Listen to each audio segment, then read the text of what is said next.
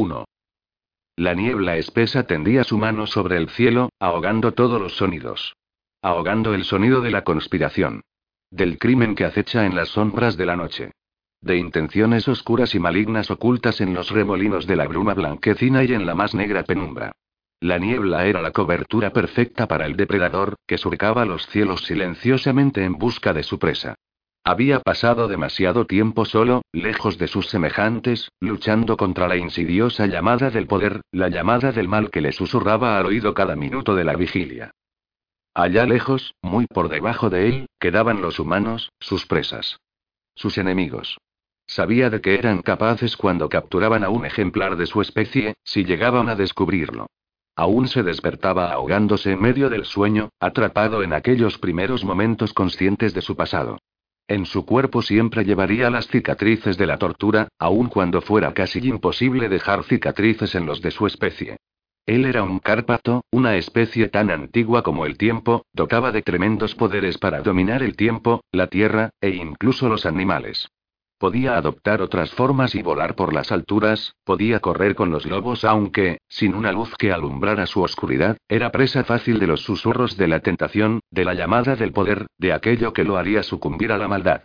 Poseía la capacidad de encarnarse en criaturas inertes, y esa era la condición que muchos de su especie habían elegido.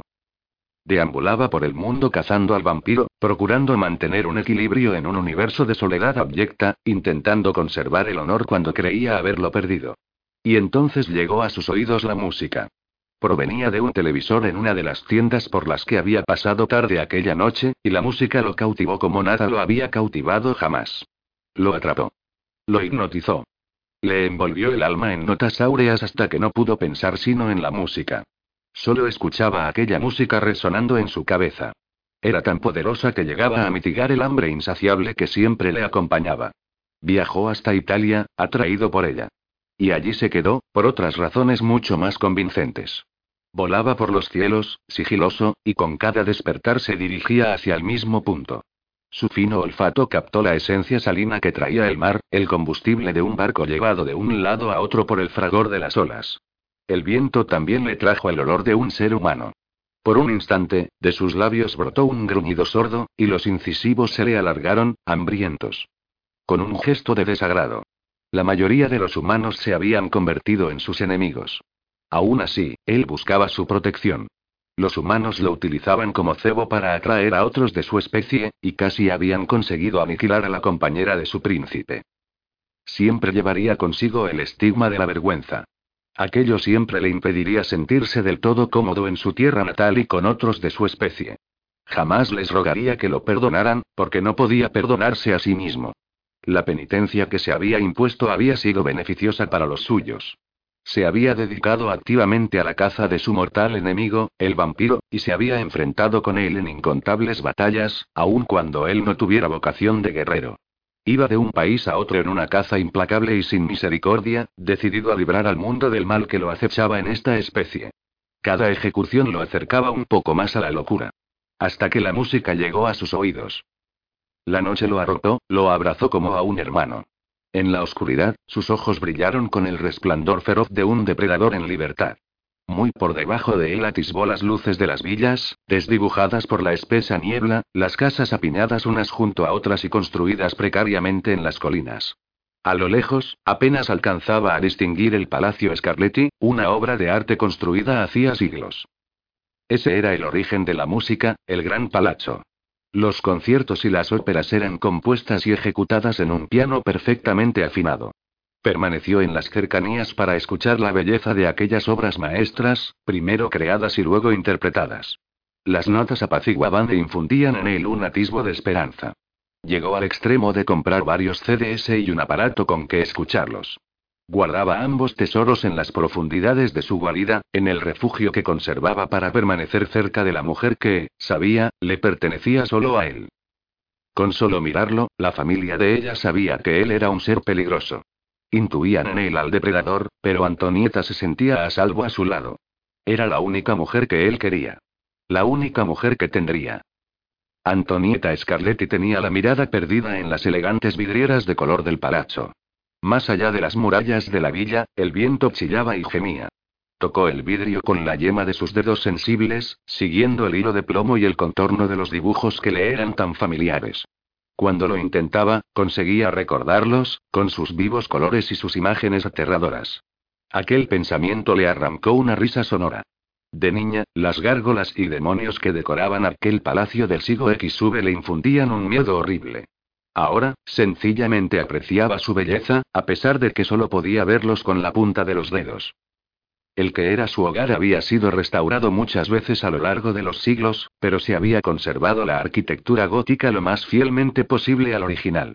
A ella le fascinaban los corredores secretos con sus trampas maquiavélicas, cada una de las piedras perfectamente talladas que constituían su casa. Curiosamente, ahora tenía sueño.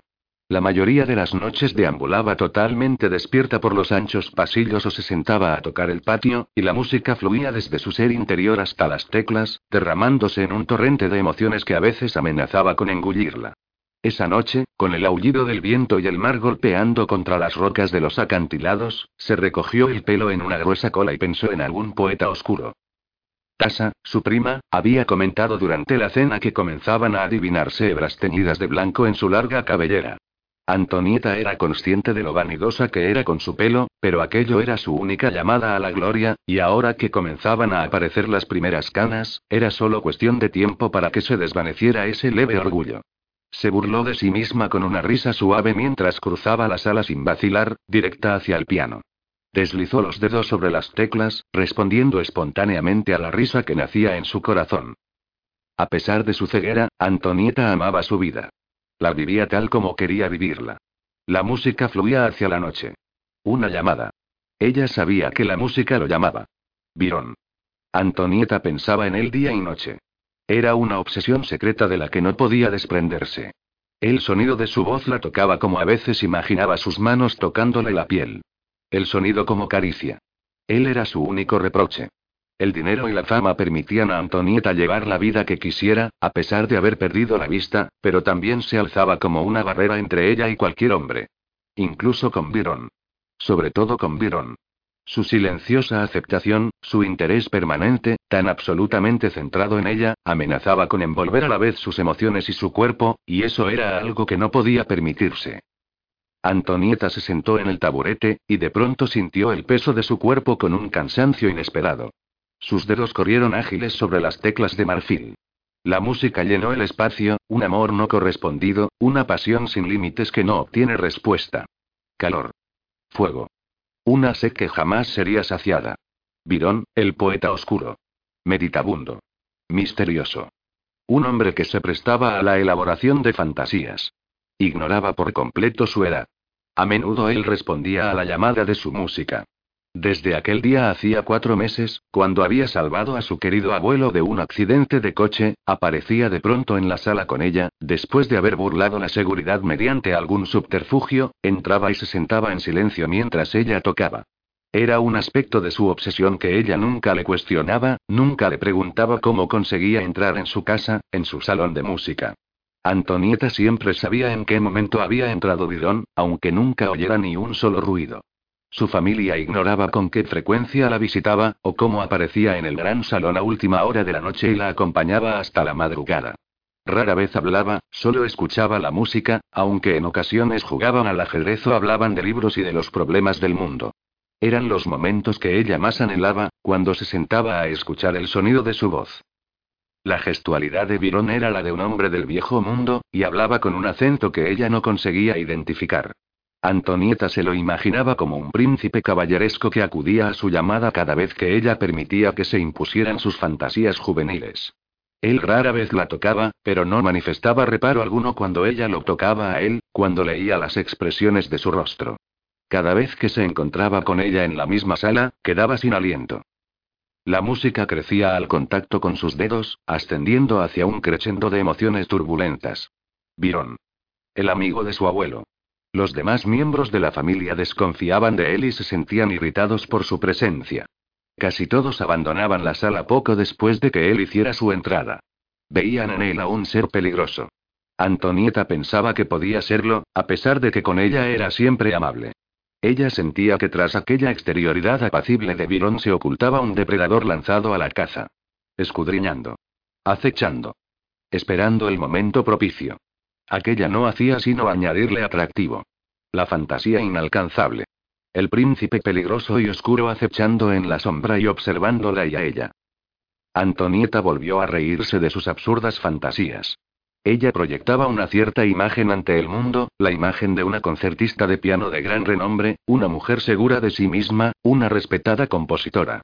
Elaboraba sus sueños apasionados y los convertía en sublimes notas musicales para expresar el fuego que ardía en lo profundo de su ser, allí donde nadie alcanzaba a ver.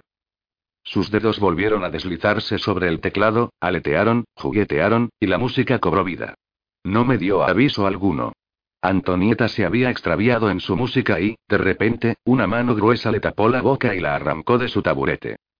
Antonieta mordió con fuerza y se tensó entera para asestar un golpe en la cara a su asaltante. Pero entonces constató que el cuerpo le pesaba como si fuera de plomo, adormecido, casi reacio a responder a sus órdenes. En lugar de golpear con fuerza, apenas alcanzó a tocar al hombre. Se percató de que luchaba contra una fuerza muy superior a ella. El hombre olía a alcohol y menta. De pronto, le puso un paño sobre la nariz y la boca. Antonieta tosió, doblándose en un esfuerzo por desprenderse de aquella sustancia de olor insoportable. Sintió que se mareaba y ya no pudo moverse más, se derrumbó y cayó en un estado semiconsciente. Dejó inmediatamente de resistirse, y quedó inmóvil como una muñeca de trapo, fingiendo haber perdido el conocimiento. El paño desapareció y su agresor la levantó en vilo. Sintió que la transportaban, que alguien respiraba con dificultad. El corazón se le aceleró. Y luego estaban fuera, en medio de un frío punzante y del viento que ululaba. El mar encolerizado tronaba con fuerza, hasta que un velo de espuma le mojó el rostro. Pasaron unos momentos antes de que se percatara de que no estaban solos. Oyó la voz de un hombre, pastosa, incoherente, preguntando algo. Un escalofrío le recorrió la espalda. Junto a ella, alguien arrastraba a su abuelo, indefenso a sus 82 años, por el sendero de los acantilados. Decidida a no permitir que le sucediera nada, Antonieta luchó por recuperarse, respiró profundamente para llenar sus maltrechos pulmones, hizo acopio de fuerzas y esperó el momento. Comenzó a cantar su nombre para sus adentros, valiéndose de él como una oración, una letanía que invocaba la fuerza. Virón. Virón. Te necesito ahora. Date prisa, date prisa. ¿Dónde estás? Virón Justicano voló en círculos por encima de la pequeña ciudad antes de poner rumbo al palacio.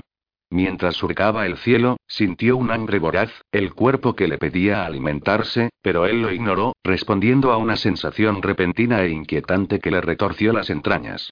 Algo estaba sucediendo. Una vibración intangible en el aire hizo que se percatara del drama que tenía lugar más abajo, en las rocas, y gruñó, enseñando los colmillos. Sus ojos brillaron con un fulgor rojizo y amenazador en la oscuridad de la noche. De su boca escapó un rugido salvaje y bestial mientras surcaba el cielo a toda velocidad por encima del imponente palacio con sus múltiples plantas, torres y almenas. Por encima de las numerosas terrazas y plantas superpuestas, asomaba una torre alta y circular donde, según los rumores, más de una mujer había sido asesinada en tiempos de un pasado turbio, por lo cual el palacio había recibido el dudoso nombre de Palazzo della Morte. Unas gárgolas aladas lo miraban con ojos vacíos a través de la niebla pesada y blancuzca, con una apariencia casi irreal, criaturas que asomaban en bandada por un muro del edificio. El enorme castillo se alzaba sobre los abruptos acantilados, dominando las aguas turbulentas, oscuro y agorero, con los ojos vacuos de sus estatuas siempre vigilantes. Los túpidos bosques que antaño habían crecido silvestres y procurando refugio a multitud de animales, habían desaparecido hacía tiempo, reemplazados por pastizales y viñedos. Virón prefería la libertad de los bosques y las montañas a su tierra natal, donde podía correr con los lobos si lo deseaba, pero la necesidad de proteger a quien habitaba el palacio se había convertido para él en una actividad absorbente. La sensación de peligro se volvió más intensa, hasta convertirse en una oscura premonición de la que no podía desprenderse. Virón aumentó la velocidad de su vuelo, cruzó el cielo como una flecha, volando bajo por encima de los enormes dominios. El palacio apareció de pronto en medio de la bruma, una arquitectura de una época perdida en el tiempo, construido de piedra y vidrieras de colores, casi vivo en medio de la agitada niebla. Ignorando las viejas estatuas y las ventanas luminosas, escudriñó la niebla con otros tantos ojos. Al principio oyó la voz susurrándole. Virón. Virón. Te necesito. Date prisa. Virón. ¿Dónde estás? Ella nunca había recurrido a una comunicación telepática con él. Él nunca había bebido de su sangre, pero oía las palabras con claridad y, por eso, imaginó que su aflicción debía ser grande para llegar hasta él. Los tridentes demoníacos de un relámpago estallaron como latigazos de una nube a otra con una furia que él no podía contener. Antonieta estaba en peligro. Alguien se había atrevido a amenazarla. Los cielos rugieron, los truenos rasgaron las nubes y desvelaron la furia vestida de llamas.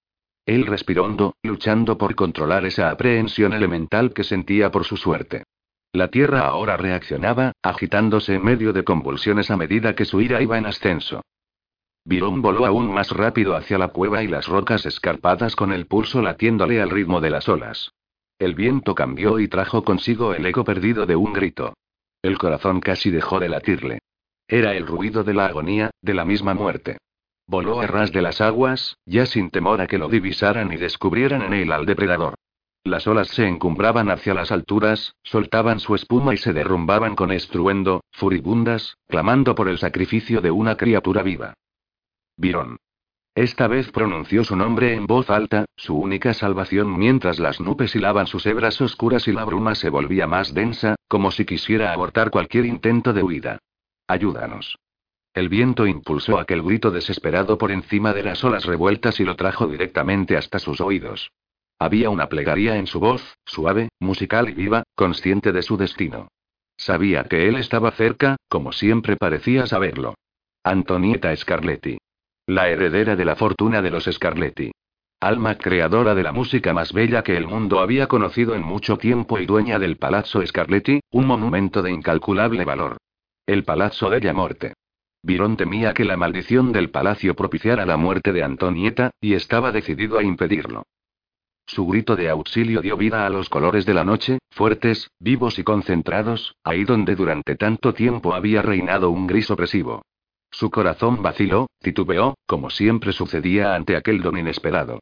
Sucedía lo mismo cada vez que escuchaba su voz, cada vez que ella pronunciaba su nombre con voz aterciopelada. Cuando iluminaba su mundo con colores y vivos detalles que él había perdido hacía mucho tiempo. Virón voló tan bajo que las olas encrespadas lo salpicaron en su carrera sobre las aguas, un vuelo recto hacia el origen de su voz. Más allá de los remolinos de niebla, Virón divisó a don Giovanni Scarletti que caía a las ávidas aguas, buscando desesperadamente un asidero entre las rocas.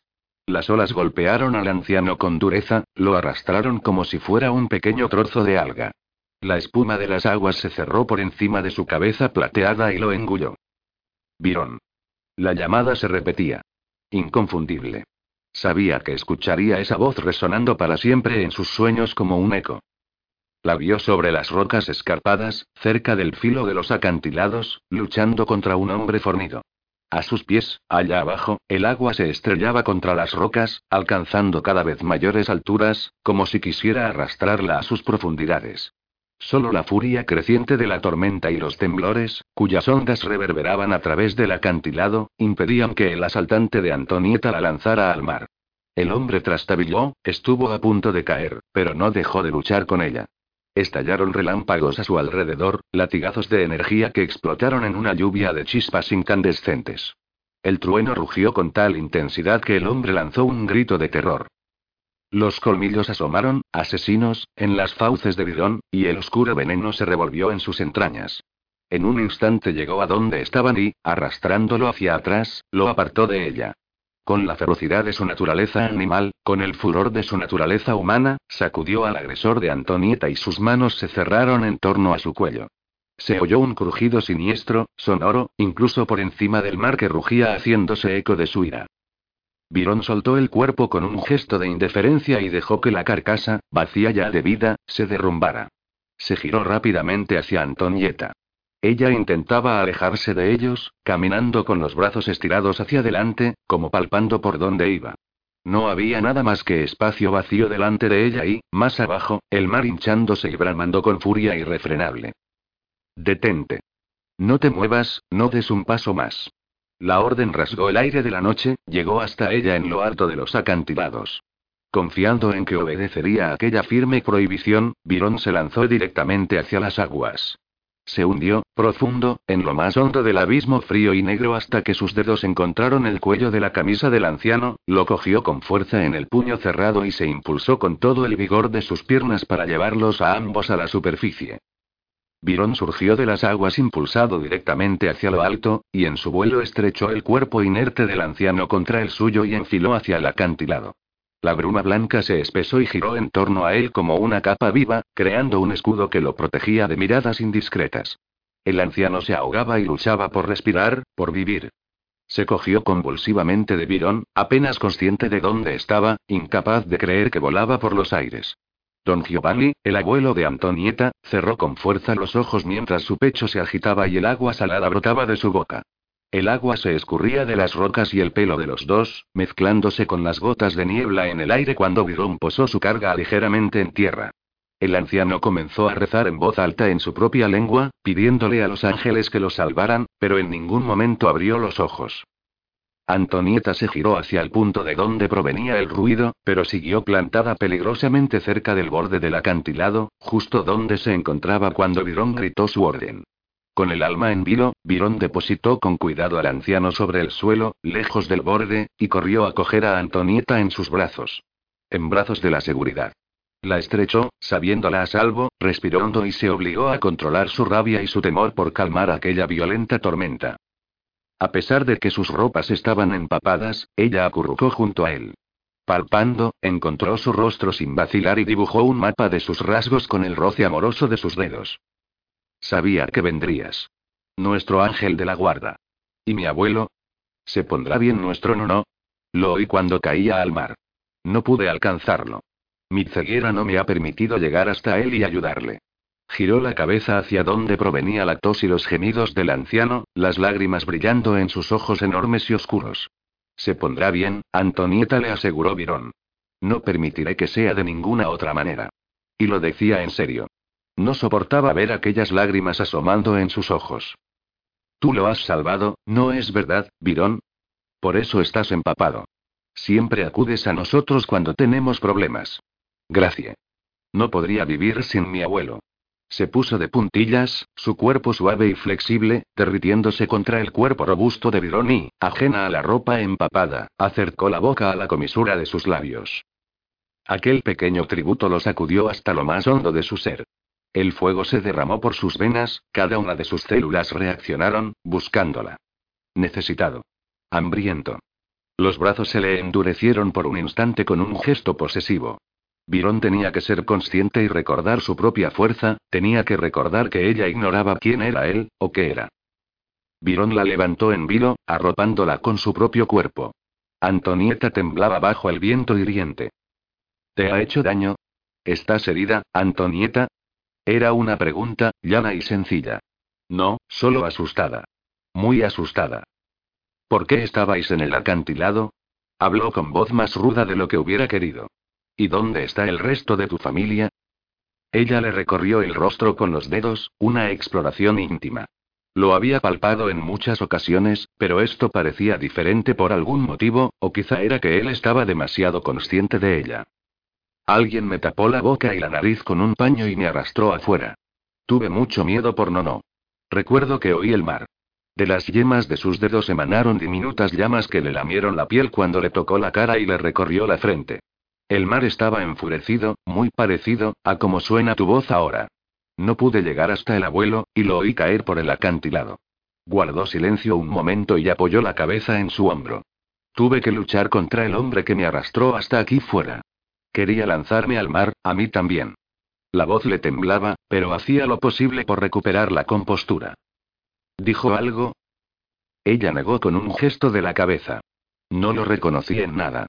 Estoy segura de que nunca ha venido al palacio. Nadie nos dijo nada, solo intentaron lanzarnos al agua. Virón la dejó descansar en el suelo junto al anciano.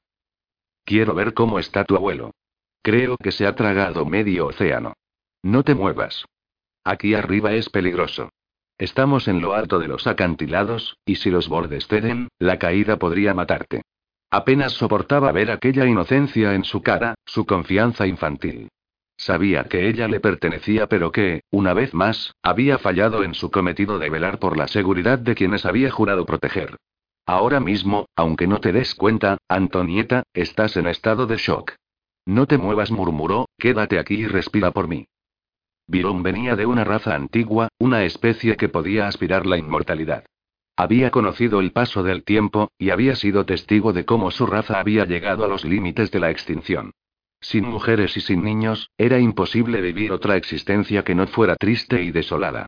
A menos que uno tuviera la suerte de encontrar a su pareja, la compañera de toda una vida. Antonieta Scarlett era su pareja. Él lo sabía con absoluta certeza. Ella provenía de una antigua estirpe de telépatas, personas dotadas con talentos más allá de lo observable a simple vista. Virón había escuchado a menudo la historia de su familia. Sabía que muchos de los antepasados de Antonieta, hombre y mujeres, habían sido notables telépatas y sanadores. Solo un humano telépata podía convertirse en pareja de uno espécimen de la antigua raza de los Cárpatos, y Antonieta Scarlett era una telépata que poseía una fuerza extraordinaria. Don Giovanni intentaba incorporarse, con el pecho agitado y luchando por recuperar el aliento. Se cogió de los anchos hombros de Virón con manos crispadas. ¿Cómo supiste cuando tenías que venir? El mar había reclamado mi vida, pero tú me has traído de vuelta. Los dientes le castañeteaban de frío, y su cuerpo enjuto se sacudía con espasmos descontrolados. Es la segunda vez que me salvas la vida. Virón lo sostuvo con un gesto de cuidado. No hable tanto, querido amigo. Veamos qué puedo hacer por usted para quitarle esos temblores. Antonieta no veía de Virón, pero, como siempre, la intrigaba el sonido de su voz. Era un sonido bello y seductor, muy parecido a la sinfonía musical que siempre se repetía en su cabeza.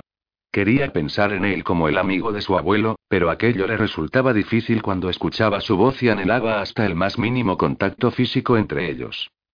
Antonieta sabía, desde hacía años, que no era el tipo de mujer que los hombres miran por razones ajenas a su fortuna. El orgullo de los Scarlett era demasiado vivo en ella para dejar que la amaran por su dinero.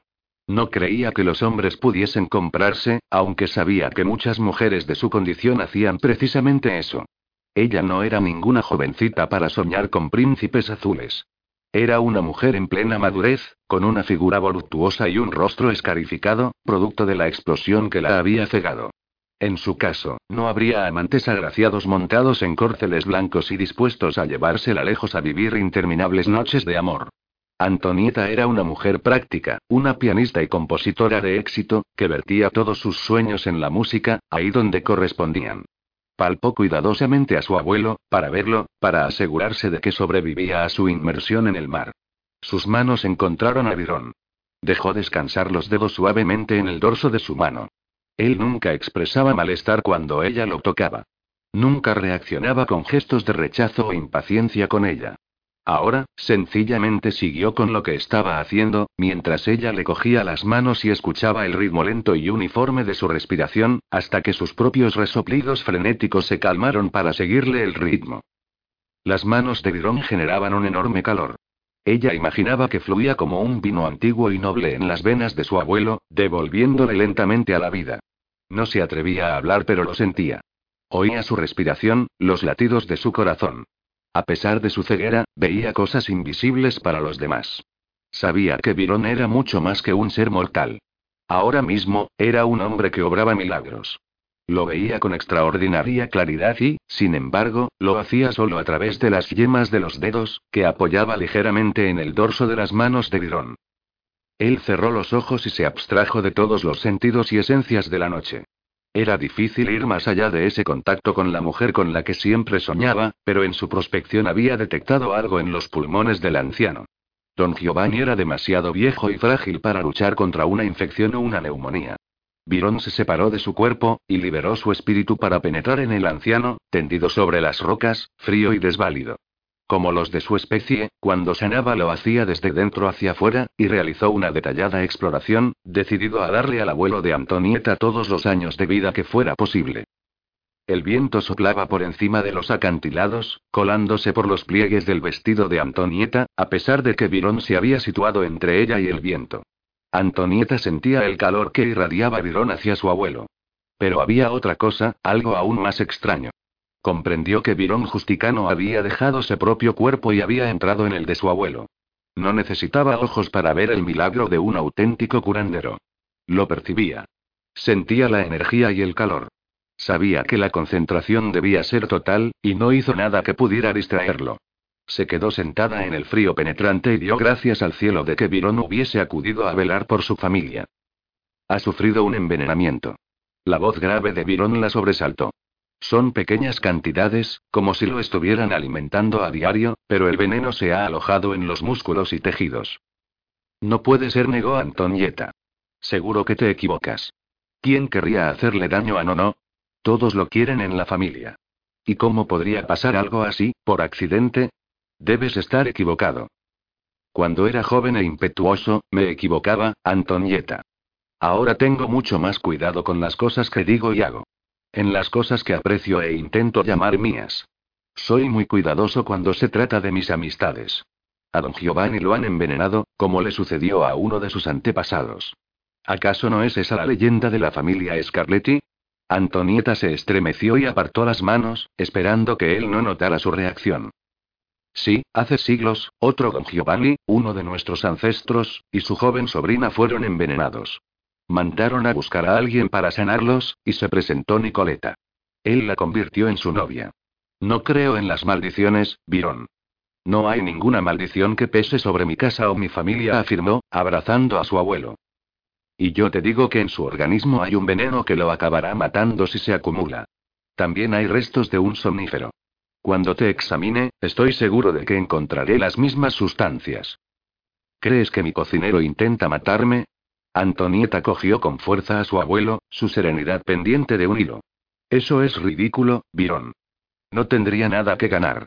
Enrico ha trabajado para nosotros desde que yo era niña, y es un hombre completamente dedicado y fiel a todos los miembros de la familia Scarletti. Yo no he hablado de tu cocinero, Antonieta respondió él, paciente. Puede que esa sea tu interpretación, pero no es la mía. Al ver que ella guardaba un obstinado silencio, Virón expresó su exasperación con un suspiro. Tengo que eliminar el veneno en el organismo de tu abuelo. Y luego me ocuparé de ti. Sus dientes lanzaron un destello de blancura en la oscuridad, pero ella no lo vio, solo escuchó la amenaza en su voz. Antonieta se estremeció, consciente de que sabía muy pocas cosas acerca de él. Virón. Pronunció su nombre para conservar la calma, para recordar que él siempre había sido hamble con ella. Alguien que vigilaba sus pasos. Antonieta siempre había estado a salvo con él. No permitiría que las secuelas de aquel ataque le hicieran perder la calma ni le infundieran temor ante el hombre que había acudido a su rescate. Es verdad que los accidentes siempre han sido una maldición en la historia de la familia Scarletti. Ha habido intrigas, políticas y de las otras. Nuestra familia siempre ha tenido un enorme poder y mucho dinero. Tus propios padres murieron al explotar vuestro yate. Tú quedaste ciega, Antonieta. Fue una pura cuestión de suerte que un pescador se encontrara cerca y te salvara antes de que el mar diera cuenta de ti. Un accidente pronunció las palabras como un susurro, aunque lo que pretendía era transmitir certeza. Tú quieres creer que fue un accidente, pero sabes otras cosas. Había algo cortante en su voz. Antonieta tuvo la impresión de que quería que viera la realidad. No quería hablar de la explosión en el yate que la había dejado ciega y también huérfana. Sentía culpa y miedo y demasiadas otras emociones, y aquella puerta seguía firmemente clausurada en su recuerdo. ¿Quién es? Sabía que su asaltante había muerto. Debería sentir miedo ante esa manera que había tenido Dirón de matar, tan expeditivo, tan certero. Pero la verdad era que estaba agradecida. No tengo ni idea, pero es imposible que haya actuado solo. Alguien tiene que haberos drogado, alguien del palacio. Para traeros hasta aquí arriba, tenían que ser dos personas. No queda tan lejos, pero el camino es abrupto y, con los dos drogados, no habrá sido fácil. Habría tenido más sentido lanzaros directamente al mar. Seguro que uno de ellos tenía otras intenciones. ¿Qué pasará con mi familia, Virón? preguntó Antonieta, tirándole de la manga. Puede que estén indefensos, o que los hayan drogados mientras dormían, y ahora estén en manos del destino. Y nosotros aquí, hablando. Por favor, ve a ver qué pasa con ellos. Es más probable que hayan venido a buscar algo y no creo que pretendan asesinar a toda la familia. Antonieta quedó sin aliento, y se llevó una mano al cuello. Tenemos muchos tesoros. Obras de arte de valor incalculable.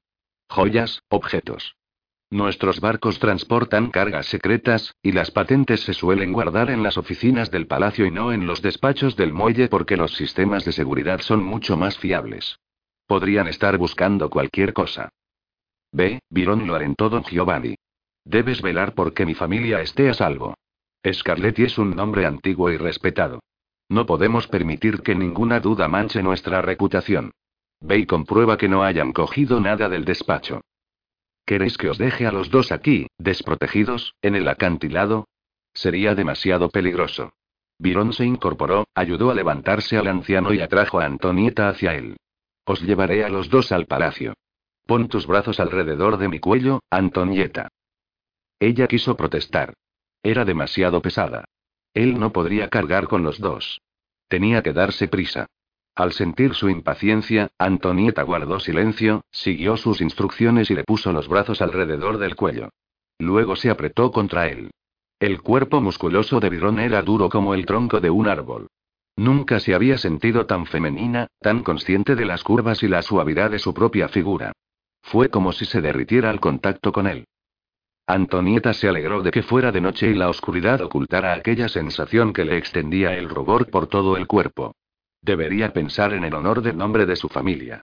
Y, en cambio, pensaba en él, Virón Justicano. Se apretó con fuerza contra él y sintió que sus pies perdían contacto con el suelo. Su abuelo lanzó una exclamación de terror y, cuando intentó resistirse, Virón le murmuró algo suavemente en el oído, algo que Antonieta no captó, aunque entendió que ocultaba una orden implícita. Su abuelo hundió la cabeza y fue tal su mutismo que Antonieta creyó que se había desmayado. Giró la cara hacia el viento, relajándose, queriendo saborear cada momento. Era ciega, pero estaba viva. Viva en un mundo de sonidos y texturas ricas y excepcionales, y quería entregarse a todo lo que la vida podía ofrecerle. Ahora se desplazaban por el espacio surcando el cielo, con el mar rugiendo y tronando por debajo de ellos, las nubes arrastrándose por encima de sus cabezas. Y se sentía segura en brazos de Virón. Aquella noche, que debería haber sido la más horrible jamás vivida, se había convertido en la experiencia de toda una vida. Virón. Susurró su nombre con un dolor oculto, esperando que el viento arrastraría los sonidos y los arrastraría lejos, hacia el océano, donde nadie podría oír su deseo más secreto. Virón hundió la cara en la fragancia de su cuello mientras rasgaban el aire en su velo. Antonieta no tenía miedo, y eran escasas las situaciones en que Virón detectaba en ella el temor. Le costaba penetrar en sus pensamientos porque los patrones de su cerebro eran tan diferentes, aunque lo conseguía sin dificultad con la mayoría de los humanos. Ahora que su corazón había recuperado su ritmo normal, admiraba cómo Antonieta había luchado por su vida allá en el acantilado. Era una mujer extraordinaria, y le pertenecía. Pero ella aún no lo sabía. Antonieta tenía un carácter fuerte y una feroz motivación por ser ella misma quien controlara su vida y sus asuntos. Una petición de manos a la usanza de su gente, sospechaba Bidón, no solo sería rechazada sino también le causaría una profunda tristeza. Años atrás, había aprendido una difícil lección al intentar conseguir ciertas cosas con demasiada prisa, pensando en su provecho, pero no en las consecuencias. Antonieta era su mundo. Virón no podía permanecer indiferente ante sus propias necesidades e impulsos, ni ante las terribles ansias de darle aquello que ella quería. Podría tenerla para él, lo sabía. No había otra alternativa para ninguno de los dos, pero quería que ella viniese a él por decisión propia. Que lo escogiera a él. Que escogiera su vida, su mundo. Y aún más, quería darle todas las cosas que sospechaba jamás había tenido en la vida. Quería que supiera cuál era su valor como mujer. No como una Scarletti. No como pianista. No como magnate de una compañía naviera. Como mujer. ¿Tienes miedo? Fue apenas una pregunta pronunciando en un susurro, a medias en voz alta, a medias mentalmente, aunque sabía que no era miedo lo que sentía, y ahora solo quería que se percatara de lo que estaba haciendo. No le había advertido ni protegido ante esa manera suya de transporte. Puede que fuera ciega, pero era más consciente que cualquier otro ser humano conocido. Antonieta soltó una risa de alegría. ¿Cómo podría tener miedo, Virón? Estoy contigo. No pienso preguntarte cómo consigues volar hasta que tenga los pies sanos y salvos en tierra. Le había contestado con toda la franqueza posible. Antonieta sintió una brutal excitación. Si lo que tenía era miedo, solo era un miedo a lo desconocido. Volar por los cielos era un sueño, una fantasía hecha realidad. Sus sueños infantiles de volar habían sido tan vívidos que a menudo creía haber surcado los cielos por la noche. Me encantaría verlo todo desde aquí, dijo, con un dejo de melancólica tristeza en la voz que no pudo ocultar, y se avergonzó de que él lo hubiera percibido. Quisiera que tuvieras el tiempo para describírmelo. Hay una manera de que veas lo que yo veo. Ahora el corazón se le había disparado. En cuanto se dio cuenta, dejó que buscara el compás de Antonieta. Y luego conectarlos, corazón con corazón. Ella se aferró a él con más fuerza. Por primera vez, giró la cabeza hacia su cuello. Él sintió su aliento tibio, y su cuerpo reaccionó endureciéndose, anticipándose. ¿Qué dices? Ahora el corazón de Antonieta era el que galopaba. Virón podía obrar milagros. Sanar. Acudir a una llamada de auxilio al otro lado del mar embravecido. Sumergirse en las aguas turbulentas, sacar de las profundidades a un hombre que se ahogaba y llevarlo hasta un refugio. Volar por el cielo de la noche cargando con dos adultos como si no pesaran más que un par de niños. No se atrevía a esperar lo imposible. Hablaba en voz baja, pero tenía los labios apretados contra su piel. Contra su pulso. El cuerpo de Virón ardía, latía de necesidad, de deseo. Ella pareció no percatarse de su reacción. Él luchó contra el impulso de su especie, que empezaba a apoderarse de él, y apartó la cabeza, lejos de la tentación que ella le ofrecía. No podía responderle alargando los incisivos ni demostrándole que la deseaba con todo su ser. Afortunadamente, se encontraban cerca del enorme palacio. Virón concentró su atención en saber dónde estaban los seres humanos allá abajo. Paseó la mirada por la mansión y las tierras aledañas. Aún vibraban en el aire las secuelas de la violencia, pero si el segundo asaltante había vuelto a la casa de buscar la patente de los transportes o los tesoros de la familia Scarletti, ya habría conseguido lo que quería y desaparecido hacía rato. O quizás se encontraba en la cama, fingiendo que dormía.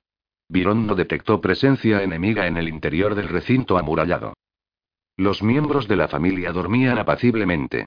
El palacio entero parecía ajeno al ataque que Antonieta y don Giovanni acababan de sufrir. En el corazón de Virón había nacido una sospecha. 2. Virón no dejó en el suelo a don Giovanni y Antonieta hasta entrar en la habitación del anciano.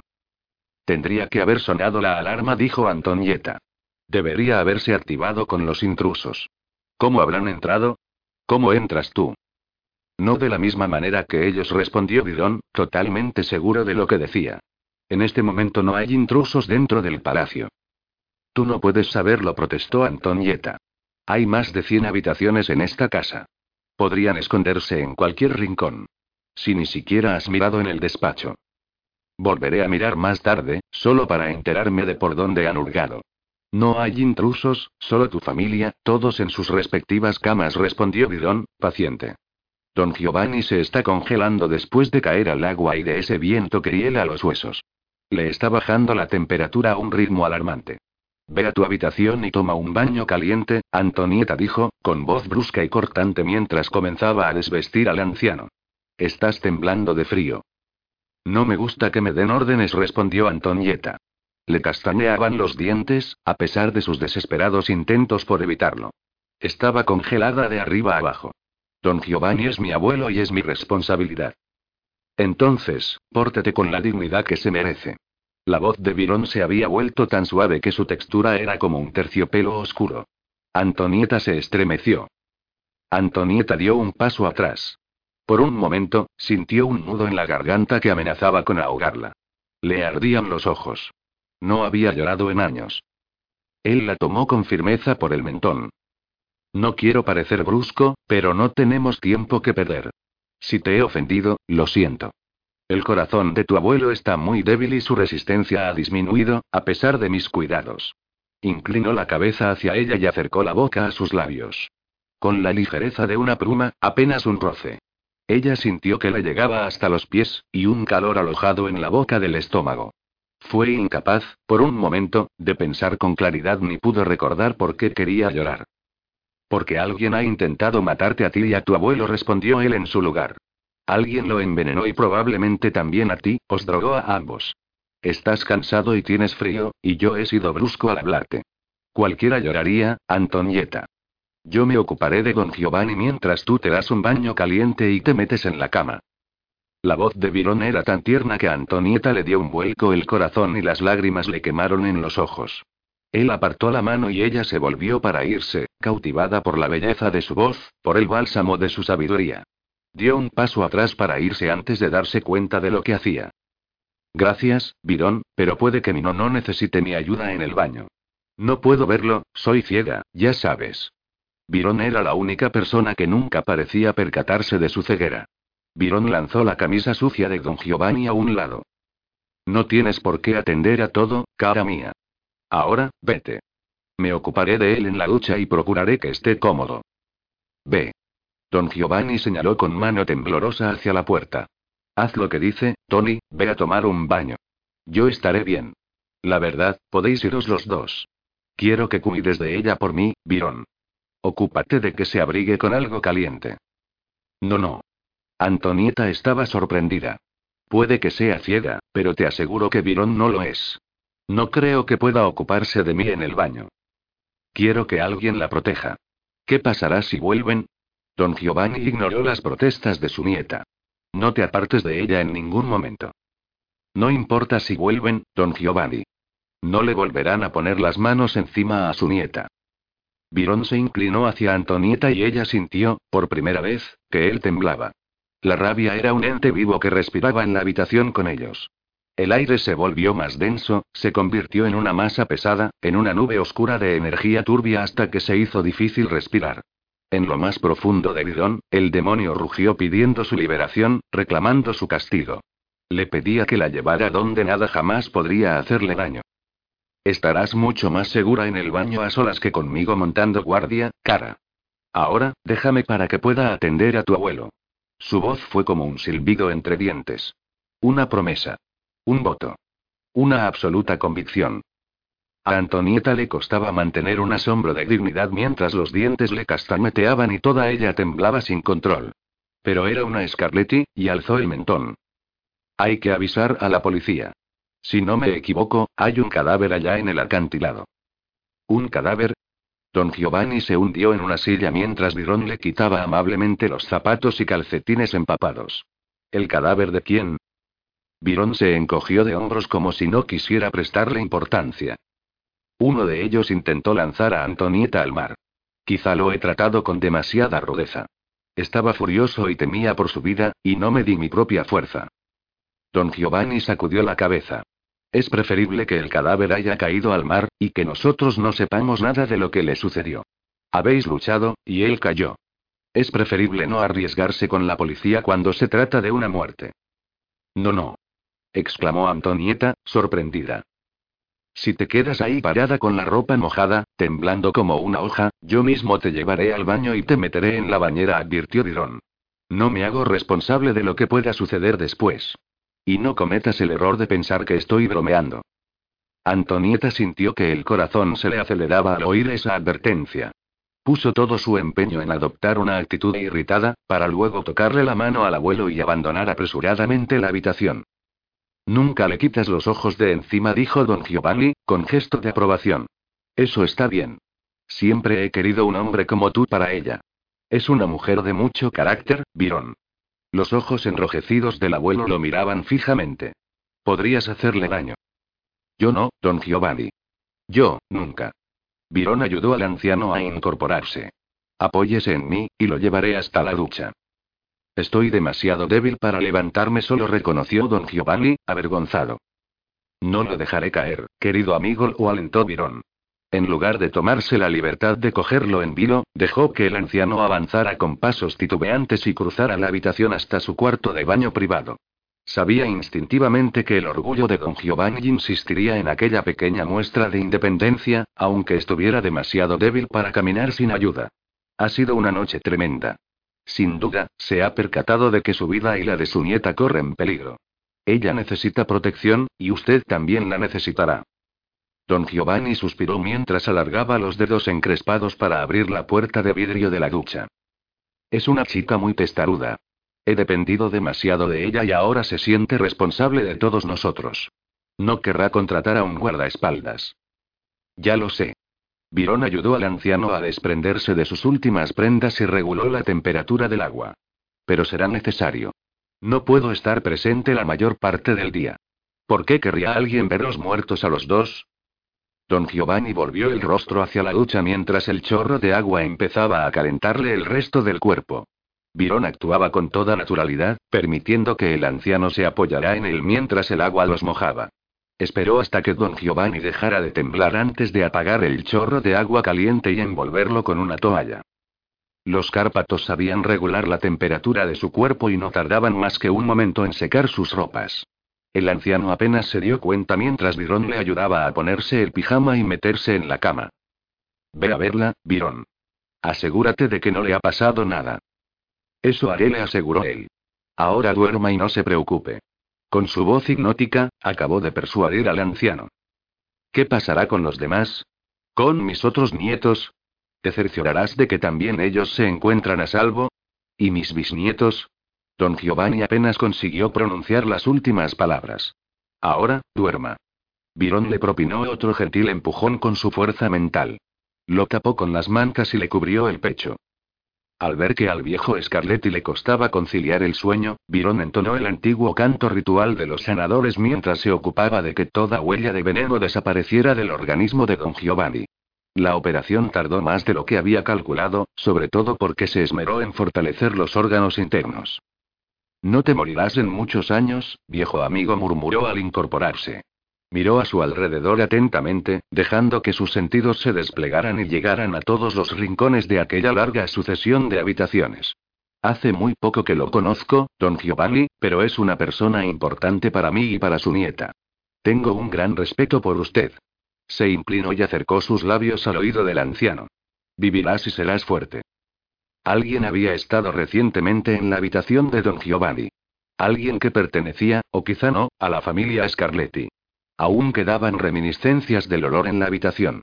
Virón se tomó su tiempo, escudriñó y examinó en profundidad la habitación en busca de cualquier cosa que pudiera tener efectos letales en don Giovanni. No detectó organismos vivos, ni siquiera una araña venenosa. El intruso había arrastrado al anciano fuera de su cama. No habría tardado más de un instante en reducirlo. Habría vuelto a la habitación después de haber lanzado a don Giovanni desde el acantilado. Virón dedujo que se trataba de un miembro de la familia o de un criado que pernoctaba en el palacio, aunque el olor no le era familiar. De lo contrario, el intruso habría salido inmediatamente después de volver a la habitación, lo cual no tenía sentido. Virón modificó su aspecto y adoptó la forma de un enorme lobo de pelaje rojizo y marrón oscuro. Alzó el morro para volver a oler la habitación. Enseguida torció los labios con un grudido. Era un olor sutil, pero ahí estaba. Salvaje. Felino. Un depredador. Eso explicaba la veloz huida. ¿Acaso había un vampiro que participaba en una trama contra la familia Scarletti? Un vampiro le habría chupado la sangre al anciano, no lo habría lanzado sin más a la mar. Los vampiros eran seres malignos y deseaban el sufrimiento eterno de quienes los rodeaban. El lobo buscó por la habitación del palacio. ¿Cómo había entrado el intruso en la casa sin activar el sofisticado sistema de alarma?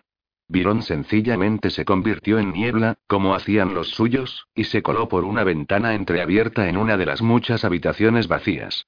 Cualquier vampiro podría hacer lo mismo. El lobo subió trotando la escalera curva del ala este del palacio, donde los primos de Antonieta tenían sus dependencias. Antonieta abrió la puerta de su habitación empujándola con la palma de la mano. Se había desplazado con demasiada prisa y se alegró de que los niños no hubiesen dejado sus juguetes donde ella pudiera tropezar con ellos. Normalmente, cuidaban bastante esos detalles, pero el pequeño Vicente a veces lo olvidaba. Antonieta había acabado con magulladuras en más de una ocasión y, después de tropezar con uno de esos camiones, también su orgullo había quedado herido. En una de esas ocasiones, se habría precipitado escaleras abajo si Justine no hubiese estado ahí para sujetarla. Vincente negó que hubiese dejado los juguetes en la escalera prohibida, pero su padre, Franco, lo había castigado de todas maneras.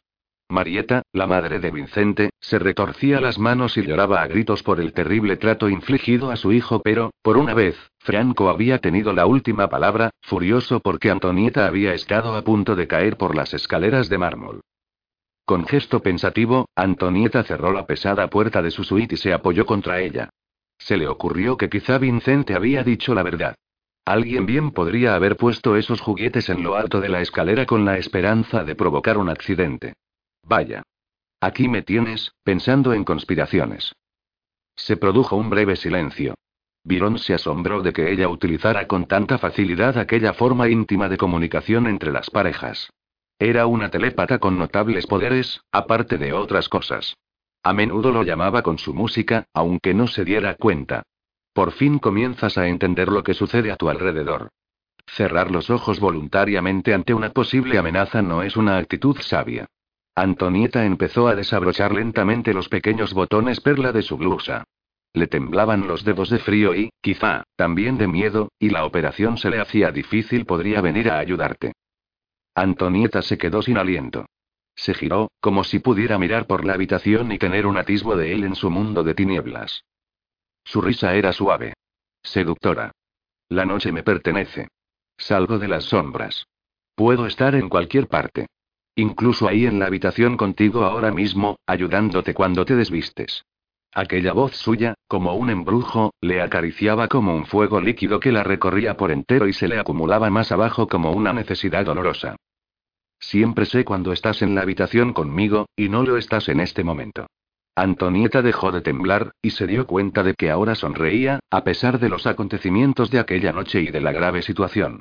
Virón le estaba comunicando calor deliberadamente, y consiguiendo que se relajara. No creo que contar con tu ayuda para desvestirme sea una idea especialmente brillante. ¿Qué haces? La idea de ayudar a desvestirte me quita el aliento. Antonieta guardó silencio. Dejó su blusa en el respaldo de una silla. Con los dedos, recorrió la seda, deseando tocar el pecho de Virón. La imagen de él ayudándola a desvestirse también a ella le quitaba el aliento. El aliento y el habla. No conseguía pensar con claridad. Se quitó la cinta del pelo y comenzó a deshacerse la trenza mientras cruzaba hacia el cuarto de baño. Estoy inspeccionando el palacio para ver qué intenciones tenían los intrusos, y también echaré una mirada a tus primos para cerciorarme de que no los han envenenado ni drogado. Una pregunta mucho más interesante es ¿qué haces tú? Me estoy soltando el pelo. Virón cerró los ojos y aspiró hondo, como si pudiera arrancar su esencia desde lo más profundo de sí mismo. Hay algo muy erótico en la imagen de una mujer soltándose el pelo. ¿Te has quitado los pantalones? La blusa. Lo reconoció sin vacilar. Era parte de su mundo de sueños. Él estaba lejos y era una diversión inofensiva. La distraía del terror de haber estado a punto de morir a monos de un asesino. De alguien que la odiaba tanto como para planear su muerte. Con la punta de los dedos, acarició los pechos hasta el pezón. Le dolía no sentir su contacto. Jamás había deseado tanto a un hombre. No tiene sentido. Tiene todo el sentido. Jamás había hablado así con un hombre, ni siquiera con un amante. Jamás se había sonrojado ni tartamudeado ni deliberadamente tentado a un hombre. Virón jamás le había dado a entender que se interesaba por ella como algo más que una amiga. Quizá hiciera el ridículo, pero no importaba. Virón era una obsesión. Mientras avanzaba por el suelo de baldosas blanquinegras del baño, unas imágenes de color saltaron ante sus ojos sin previo aviso. Matices de rojo y amarillo intenso. Dejó escapar un grito y cerró los ojos instintivamente. Los colores eran tan fuertes que le dolieron y le provocaron mareos. ¿Qué sucede? Estaba desorientada, paralizada, no sabía decir en qué lugar de la habitación se encontraba. Veo algo. Colores. Rojos y amarillos. Como imágenes de calor. Respira hondo, el corazón te late demasiado rápido. No hay peligro. Deja que se desvanezcan las imágenes. Puede que hayas visto lo que yo estaba viendo. Nuestra conexión es muy intensa. Virón tuvo que reprimir su gruñido de amenaza, el pelo que se le erizaba en el lomo. Volvió a mutar hasta adoptar su aspecto humano y se inclinó sobre el primo que dormía. Con cautela, Antonieta abrió los ojos y vio la reconfortante oscuridad. Me ha dado náuseas. Qué curioso. En lugar de utilizar la piscina del antiguo baño, ahora modernizada, Antonieta llenó su bañera privada y echó sales perfumadas en el agua. Quería sentirse bella esa noche. Necesitaba sentirse bella. ¿Dónde estás? No quería estar a solas. A pesar de su bravuconada, le asustaban los acontecimientos de aquella noche y deseaba el consuelo de la poderosa presencia de Lirón. Se quitó los pantalones empapados y los dejó sobre el tocador. El sencillo acto de quitarse la ropa interior de encaje la hizo sentirse femenina. Una sirena tentadora. Entró en el baño, se hundió en la tan ansiada agua caliente y dejó descansar la cabeza en el borde de la bañera. Estoy observando a tu primo, Paul. Está profundamente dormido, y no creo que sea un sueño normal. Tendré que examinarlo durante un rato. ¿Las ventanas de tus habitaciones están cerradas con pestillo?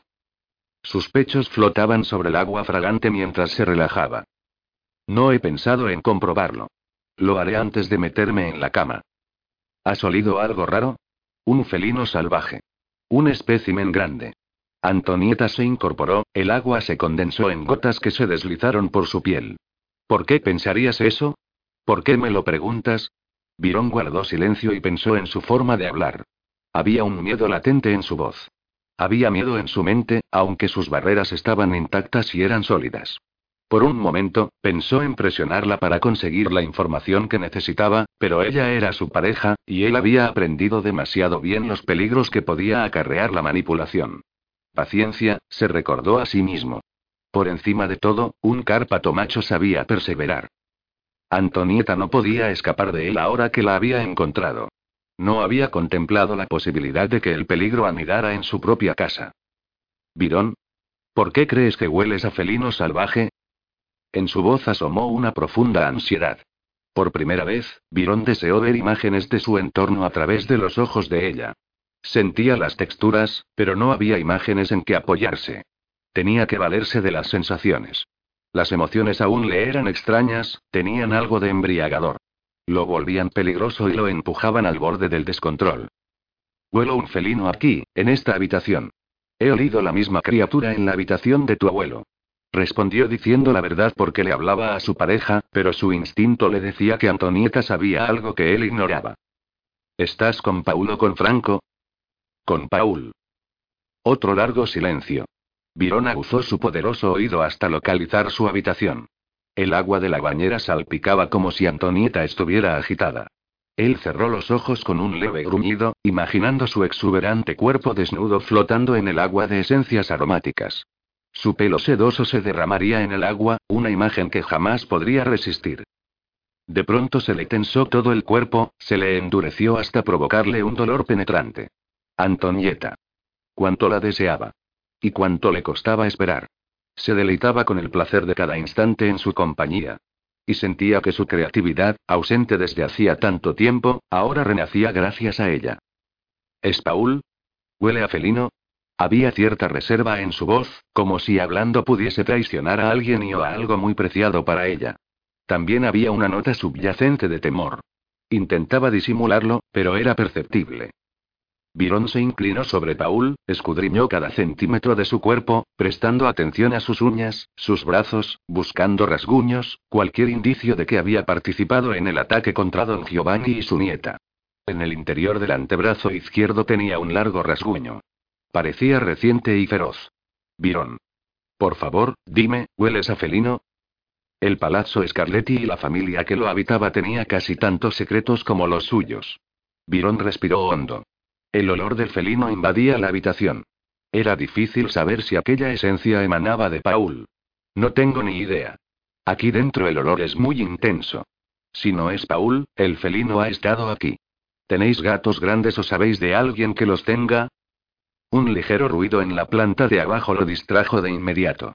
Alzó la cabeza como un resorte y sus ojos oscuros brillaron con una repentina amenaza. Alguien subía por la escalera larga y curvada. Pisadas suaves y sigilosas. Furtivas. Virón distinguió con claridad el roce del material contra la gruesa balaustrada. Una sonrisa imperceptible de lobo asomó en la comisura de sus labios. No salió a echar una mirada, sino que se limitó a esperar en la oscuridad a que su presa viniera a él. Desde luego que no. Las pisadas habían llegado al primer rellano. Quienquiera que fuese vaciló y luego se dirigió hacia las habitaciones que ocupaba Paul. Virón se encogió en la sombra. Asomaron sus largos incisivos y, cuando la puerta se entreabrió, la luz difusa del pasillo dio a sus ojos un tinte feroz de rojo sanguinolento. La reconoció al instante. La fiel asistenta de Antonieta, Justine Travis, entró cautelosamente en el dormitorio y cerró la puerta a sus espaldas. Dio unos cuantos pasos hacia el centro de la habitación pero se detuvo, sin atreverse a cruzar hasta la cama. ¿Paul? El silencio fue la única respuesta. El hombre en la cama no se movió. Virón estaba seguro de que lo habían drogado, pero tendría que verificarlo. En cualquier caso, eso no significaba que fuera inocente. Un hombre avispado podría cometer un asesinato y después drogarse para fingir que él también había corrido peligro. El hambre se agitó en él, una necesidad oscura y terrible que se apoderaba de él, implacable. Virón no se había alimentado, y había gastado una energía considerable al rescatar a don Giovanni de las frías profundidades del mar. La curación lo había agotado, y después de librar al anciano del veneno que atacaba su frágil organismo, sus entrañas rugían, hambrientas e insatisfechas. Oía la llamada de la sangre espesa y cálida corriendo por sus venas, llena de la vida que necesitaban sus células desnutridas. Se movió, un abrir y cerrar de ojos y ya estaba detrás de Justine. Esta llevaba el pelo cogido en una simple cola, separado del cuello, que quedaba expuesto. Ahora veía el pulso que le latía aceleradamente. Justine lanzó un suspiro y retorció las manos, a todas luces agitada. Paul, despierta. Tengo que hablar contigo. Lamento que hayamos discutido, pero tienes que entender que no puedo arriesgarme a perder mi empleo. Se llevó una mano al cuello, un movimiento defensivo, como si intuyera al predador cerca de ella. Sabes que haría cualquier cosa para ayudarte. Encontraremos otra manera de conseguir el dinero. Yo te ayudaré. Te lo aseguro. Paul no respondió y siguió inmóvil en la cama. Justine sollozó suavemente. No hablaba en serio cuando te dije que lo nuestro había terminado. Encontraré una manera de ayudarte, Paul. No hagas nada precipitado hasta que se me ocurra qué podemos hacer. Sabes que tu vida sería una miseria si hicieras cualquier cosa que dañara o traicionara a tu familia. Esperó un momento. Por favor, Paul, contéstame. Cuando Paul no contestó ni se giró hacia ella, Justine se apretó el puño contra la boca para ahogar sus sollozos. Una sombra oscura cayó sobre ella y Justine se estremeció y se giró a medias, los ojos desorbitados por el terror. El depredador en la sombra le habló suavemente, le susurró una orden mientras la rodeaba con sus brazos. Ella inclinó la cabeza y lo miró como presa de un rapto ciego. Virón la miró a la cara. Su mente era un caos desbordante de pensamientos sobre Paul. De cuánto lo amaba, de cómo no quería traicionar a Antonieta, pero y ahora sonrió, y no había humor en aquella sonrisa, solo una exhibición de colmillos. Eres una persona traicionera por naturaleza, y has optado por la alianza equivocada. En la voz de Virón había un latigazo de desprecio, y así fue que, bajo aquel oscuro embrujo, Justine se estremeció. Virón inclinó la cabeza, los dientes penetraron en la carne suave y bebió. Antonieta salió del baño y se envolvió con una toalla gruesa. Eras diez pasos exactos hasta el tocador, y ahí se hundió en la silla y cogió el cepillo que siempre se encontraba a la derecha. El mango era frío y suave y se le ajustaba a la mano como si estuviera hecho para ella. Era una reliquia del pasado, pero a ella le fascinaba y lo usaba todas las noches para alisarse el pelo. Al pasarse el cepillo por la larga cabellera, sintió una palpitación en el cuello, un ardor que le quemaba por encima del pulso, de pronto acelerado. Con un sobresalto, Antonieta soltó el cepillo y se cubrió aquel punto, buscando instintivamente a Virón. No encontró a su poeta reposado y tranquilo, sino a una bestia desatada con un hambre demoníaco, en medio de un festín, chupando la energía y vitalidad de una criatura cálida y viva. De un ser humano y de pronto, la visión se interrumpió. Sintiendo que se ahogaba, Antonieta se llevó unas manos temblorosas al cuello mientras intentaba captar mentalmente el significado de aquella bestia oscura y sombría que rugía ansiando liberarse. ¿Habría conectado con el felino salvaje que Virón olía en la habitación de su primo? ¿O era su imaginación que le estaba jugando una mala pasada? Se sentía cansada y atemorizada y deseaba un consuelo. ¿Dónde estaba? ¿Por qué no había venido a buscarla? Virón. Lo llamó bruscamente, aterrada por la violencia con que lo necesitaba, desgarrada entre el deseo de que viniera a su rescate y la esperanza de que se mantuviera alejado. Esa noche se sentía débil, tal vez no sería capaz de resistirlo. Lo último que quería era destruir su amistad portándose como una mujer pueril. Virón oyó la llamada de su adorada Antonieta como un eco que penetraba en su mente. Que le llegaba al corazón y le tiraba del alma. De pronto, cobró conciencia y supo dónde se encontraba y qué hacía. Se apresuró a pasar la lengua por el cuello de Justine y cerrar las diminutas marcas.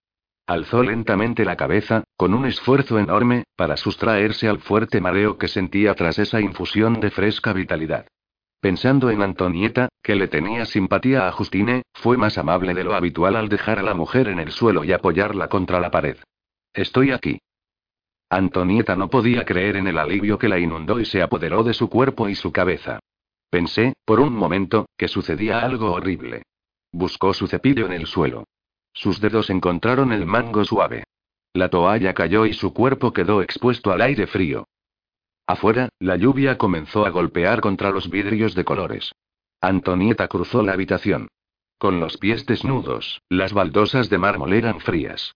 Tenía el cuerpo caliente, y se ruborizó con solo pensar que él pudiera entrar inesperadamente y verla. Ignoraba por qué el sonido de su voz la hacía sentirse tan femenina. Le daban ganas de tentarlo y seducirlo. Él siempre era tan frío y tranquilo, y ella deseaba que por una vez perdiera el control. Estoy un poco nerviosa y agitada esta noche, reconoció Antonieta. Se acercó desnuda a las vidrieras de colores, escuchando cómo caía la lluvia, y luego levantó los brazos como una ofrenda a los dioses de la fantasía. De los sueños traedlo hasta mí. Que venga a mí esta noche. Quiero saber que me ha mirado como una mujer y no como una cuenta bancaria. Deberías estar en la cama. Entre tus cálidas sábanas, y no paseando por tu habitación. Se trataba de que cuidaras de tu salud. ¿Cómo podía afectarla tanto una simple voz? ¿Cómo podía dejarle el cuerpo ardiente, dolido y necesitado de un solo hombre? Era algo que no conseguía entender. Se alejó de la ventana y se dirigió sin titubear hacia el gran armario. Un día, en un arranque de generosidad, Tasa le había regalado un camisón de encaje blanco, una prenda que Antonieta nunca había usado. Se lo puso, dejando que se deslizara por su piel, como si estuviera vivo, agudizando sus sentidos y exacerbando las acuciantes necesidades de su cuerpo. Era un camisón hecho para seducir. Para tentar. Se ajustaba a cada curva y mostraba sus carnes. Se sentía como una bella tentación. ¿Cuidar de mi salud? Qué prosaico. Estás muy nerviosa y agitada. Yo también. Podría ser una combinación peligrosa. Antonieta se recogió el pelo, deleitándose con la sensación del encaje que le acariciaba la piel. ¿Eso piensas? Es probable que tengas razón. Me siento muy rara y me cuesta reconocerme a mí misma. Con un suspiro, retiró las mantas y se deslizó entre las sábanas. Virón se inclinó para verificar el pulso de Justine. Estaba bien, solo un poco mareada. Le susurró algo al oído, un cántico tranquilizador, y plantó en ella la idea de volver a su habitación sin recordar su visita a Paul. Justine obedeció como una sonámbula, cayó bajo su embrujo hipnótico y, al salir, incluso cerró quedamente la puerta. No es de extrañar, Antonieta. Seguramente te sentirás indispuesta durante algún tiempo, y con toda razón. Virón volvió a inclinarse sobre Paul. Su primo. Un traidor que quizá tramaba la muerte de Antonieta. Sintió por un momento el impulso de aplastarlo con la fuerza de sus puños, un impulso que casi se apoderó de él. Se inclinó aún más, y los incisivos se alargaron cuando se acercó al pulso que latía con fuerza en el cuello. Si bebía de la sangre de Paul, no sería difícil leer sus pensamientos. Virón. La voz aguda de Antonieta revelaba su temor. Tengo una terrible sensación de que vas daño a mi primo. Prométeme que no lo harás. Virón cerró los ojos, respiró profunda y pausadamente para sosegar a los demonios que pugnaban por liberarse. La conexión era demasiado estrecha. Ella lo sabría. Lo sentiría. Te has dejado llevar por tu imaginación, Antonieta. ¿Por qué siempre me llamas Antonieta?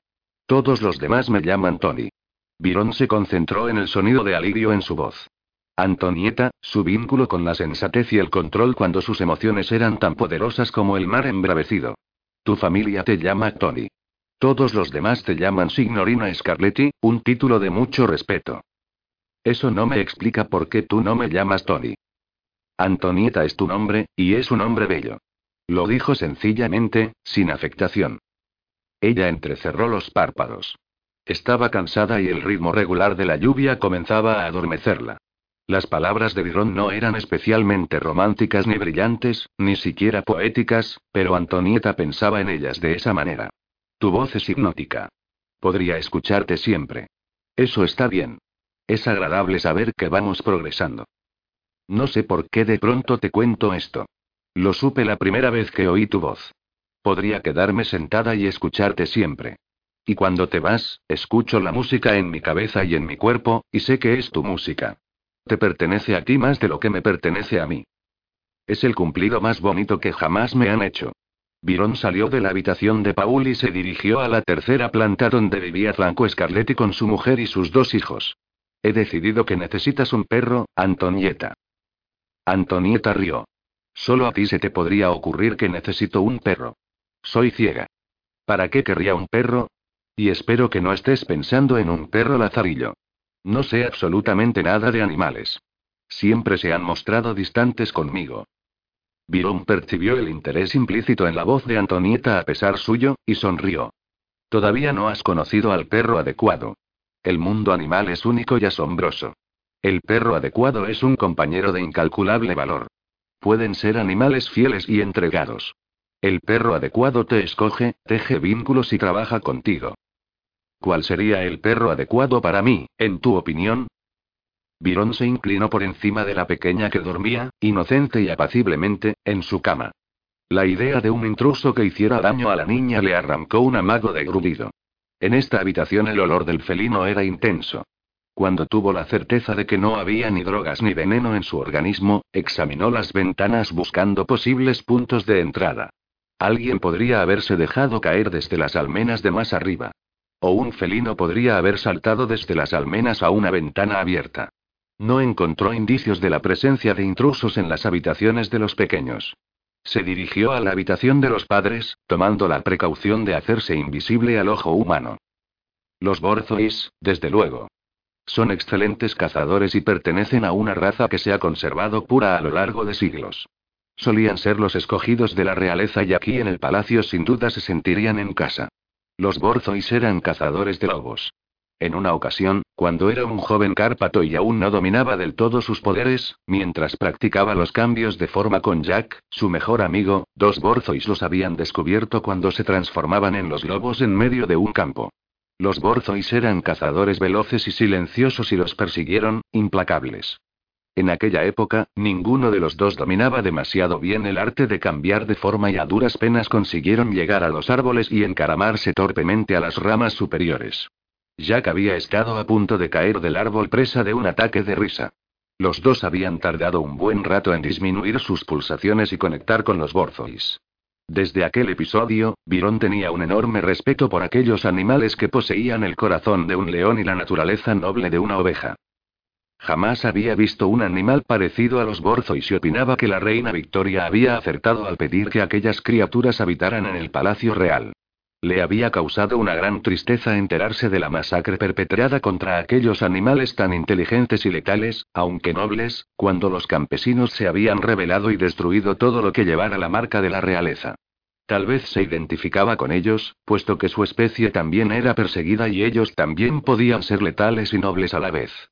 Byron no sabía por qué, pero los Borzois siempre estaban presentes en su pensamiento. Más que cualquier otra cosa, deseaba que Antonieta experimentara esos vínculos y esa fidelidad y que, a la vez, gozara de la protección de un animal tan único. No era fácil contarle su propia anécdota con los Borzois, de modo que escogió otra. En una ocasión vi a un borzo y macho proteger a su dueña, sencillamente porque ella tenía un pie malherido. Él se quedaba a su lado cuando la veía cojear, dejaba que se apoyara en él mientras caminaba y se negaba a dejarla durante todo el día, renunciando incluso a las cacerías, actividad para la cual han nacido o han sido criados. Llevan la caza en la sangre y, aún así, la devoción por su compañera era superior. Son animales extraordinarios, y no lo digo con ligereza. ¿Tú tienes perros? Si los tuviera, serían borzois. Viajo demasiado, y sería poco justo con el animal, pero si algún día tuviera la suerte de decir que tengo un hogar, tendré varios ejemplares. Franco Scarletti dormía vuelto hacia su mujer, un brazo por encima de ella como si la guardara para sí. Marita, su mujer, estaba girada hacia el otro lado, e incluso en su sueño tenía una mueca de amargura. El aire en la habitación era frío y Virón encontró la ventana abierta enseguida. A pesar del viento, aún olía de gato. Aquel felino había visitado a Franco y a Marita, como había hecho con los demás. Con un gruñido quedo y amenazador, Virón se dirigió hacia las habitaciones de Tasa. A ella pertenecía el ala que circundaba la temida torre donde se decía que un Scarletti había estrangulado a su mujer y había golpeado a su amante hasta matarlo. Todas las habitaciones de Tasa tenían el mismo penetrante olor a felino. El animal había estado un rato largo en aquella ala del palacio. Como había observado en Franco, en Marita y sus hijos, en Tasa no había rastro de veneno ni drogas. Quedaba todavía la cocina y el cocinero. El acre y penetrante olor a felino le dio de lleno en los pulmones, estaba presente en cada rincón de las habitaciones privadas del cocinero y en la cocina. Antonieta, estaba casi dormida y por alguna razón a Virón le pareció más sensual que nunca. Se la imaginó tendida en la cama, esperándolo, el cuerpo ardiente y húmedo y sediento del suyo. Dejó escapar un suave grudido. Puede que Antonieta flirteara con él desde lejos, pero siempre había guardado cierta distancia, incluso durante sus numerosas conversaciones a solas. No solía mostrarse coqueta con los hombres, lo cual estaba bien, porque Virón había descubierto que en él había una vena celosa. Todavía estoy despierta, pensando en la idea de tener un perro. No sé si lo cuidaría bien, pero sería agradable no estar siempre tan sola. Sí, sería agradable. Respondió de todo corazón, directamente del alma. Le alegró saber que estaba despierta. Aún le quedaban algunas cosas pendientes. No podía abandonar el cuerpo en el acantilado. Don Giovanni tenía razón. No era conveniente dar a la policía demasiadas cosas en que pensar. Sin embargo, Virón quería ver a Antonieta. Tenía que verla. Tocarla. Sentir su piel cálida al contacto con sus manos. Saber que estaba viva y a salvo. 3. ¿Cómo has conseguido entrar? Antonieta no quería gritar, a pesar de que él la había despertado bruscamente de su sueño. Siempre le había parecido una reacción inútil y lamentable frente a un intruso. En cualquier caso, sabía perfectamente quién estaba sentado a los pies de la cama. Le preocupaba más no tener puestas las gafas oscuras para ocultar sus horribles cicatrices, o que la espesa cola de su peinado fuera una maraña de pelo, después de tanto agitarse, incansablemente, en la cama. Esperando. Deseando que él viniera a ella para contarle cómo estaba el abuelo. Segura de que no vendría. Una cosa era mantener conversación con él a distancia, con o sin coqueteo, y otra muy diferente tenerlo en su habitación, en carne y hueso, convertido en realidad. Solo en su habitación. Ahora que realmente estaba ahí, su camisón de encaje blanco parecía una elección ridícula. No quería que él pensara que se lo había puesto por si él venía a verla, aunque, en realidad, ese era el motivo. Tampoco se pondría la bata para ocultar el fino encaje, con lo cual sería mayor la atención que él prestaría a su escasa vestimenta. Deberías tenerme miedo, Antonieta fue el reproche de Virón. No tienes ningún sentido de la supervivencia. Antonieta se incorporó con cautela, y quedó sin aliento cuando él le rozó el pecho al alargar el brazo para acomodarle las almohadas. Su cuerpo entero se volvió cálido. Él no se disculpó por aquel contacto. Al contrario, sus manos siguieron hacia abajo para arreglarle el pelo. Ahora Antonieta sintió el pequeño tirón de su pene. Ese contacto íntimo apenas la dejaba respirar. Pensó que, con toda seguridad, había sido una casualidad y se quedó sentada con las manos cruzadas. Para no sentir cómo le ardía el cuerpo, alzó el mentón y se concentró en adoptar un aire regio. Tengo un gran sentido de la supervivencia, negó. Y he tenido la serenidad suficiente para llamarte cuando mi abuelo cayó al mar. Tu abuelo no cayó al mar, Antonieta. Lo empujaron. Sabes que alguien os drogó a los dos y os llevó al acantilado. Y sabes que alguien contrató a esos hombres para mataros. Esto no puede seguir. No lo permitiré. Había una clara voluntad en su voz. No basta con solo desear que este atentado contra tu vida no se hubiera producido. Algo en su bella voz le hizo sentir un escalofrío en la espalda. Virón, siempre tan tranquilo. Lo imaginaba como un ángel moreno, pensativo y misterioso enviado a velar por ella y su abuelo. Y, sin embargo, hablaba como si fuera peligroso. Antonieta hizo un esfuerzo por sonreír. Yo no me limito a desear que las cosas desaparezcan, Virón, yo me enfrento a ellas. De mí depende este palacio, y mi familia confía en mí. No suelo defraudarlos fingiendo, ni creyendo que basta con simples deseos. Entonces deja de cerrar los ojos ante la posibilidad de que alguien te quiera ver muerta. Me estás riñendo como si fuera una niña. Ni siquiera recuerdo la última vez que alguien se atrevió a hablarme así. Incluso has tenido la audacia de decirme que me retire y me vaya a acostar en mi propia casa, algo que nadie se había atrevido a hacer desde que era pequeña. Te estás congelando, Antonieta, y empiezo a sentir una tentación irresistible de meterte en la bañera con agua caliente y darte un baño de pies a cabeza. El corazón le dio un vuelco. El sonido de su voz era una caricia, un roce de dedos recorriendo su cuerpo. Lo sintió hasta que le llegó a los pies. Por un momento, fue incapaz de pensar, ni siquiera de respirar. Antonieta apretó con fuerza los dedos para impedir que temblaran o que se soltaran para buscarlo, para dejar que sus manos le acariciaran el pecho. Habría sido una experiencia inolvidable, Virón. Intentó volver a reír, frívola, temiendo que esta vez su risa se hubiera convertido en un graznido ronco. Sentía la intensidad de su mirada quemándole la cara. Un fuego lento comenzó a consumirle la boca del estómago. Ni te imaginas la experiencia que sería. Su tono de voz era descaradamente sexual. Era inconfundible. Estaba coqueteando con ella. Aquella idea le pareció a la vez exasperante y terrible. Necesito mis gafas oscuras. No soportaba la idea de que la mirara a sus ojos muertos, que viera sus cicatrices, mientras ella se inflamaba escuchando su voz. ¿Por qué? La habitación está a oscuras. Ni siquiera hay una franja de luna capaz de penetrar las nubes esta noche. Solo estamos tú y yo. Le rozó la cara con dedos ligeros como una pluma. Siguió hacia sus pronunciados pómulos, su boca ancha y generosa. Había algo de posesivo en su manera de tocarla, el palpable interés de un hombre.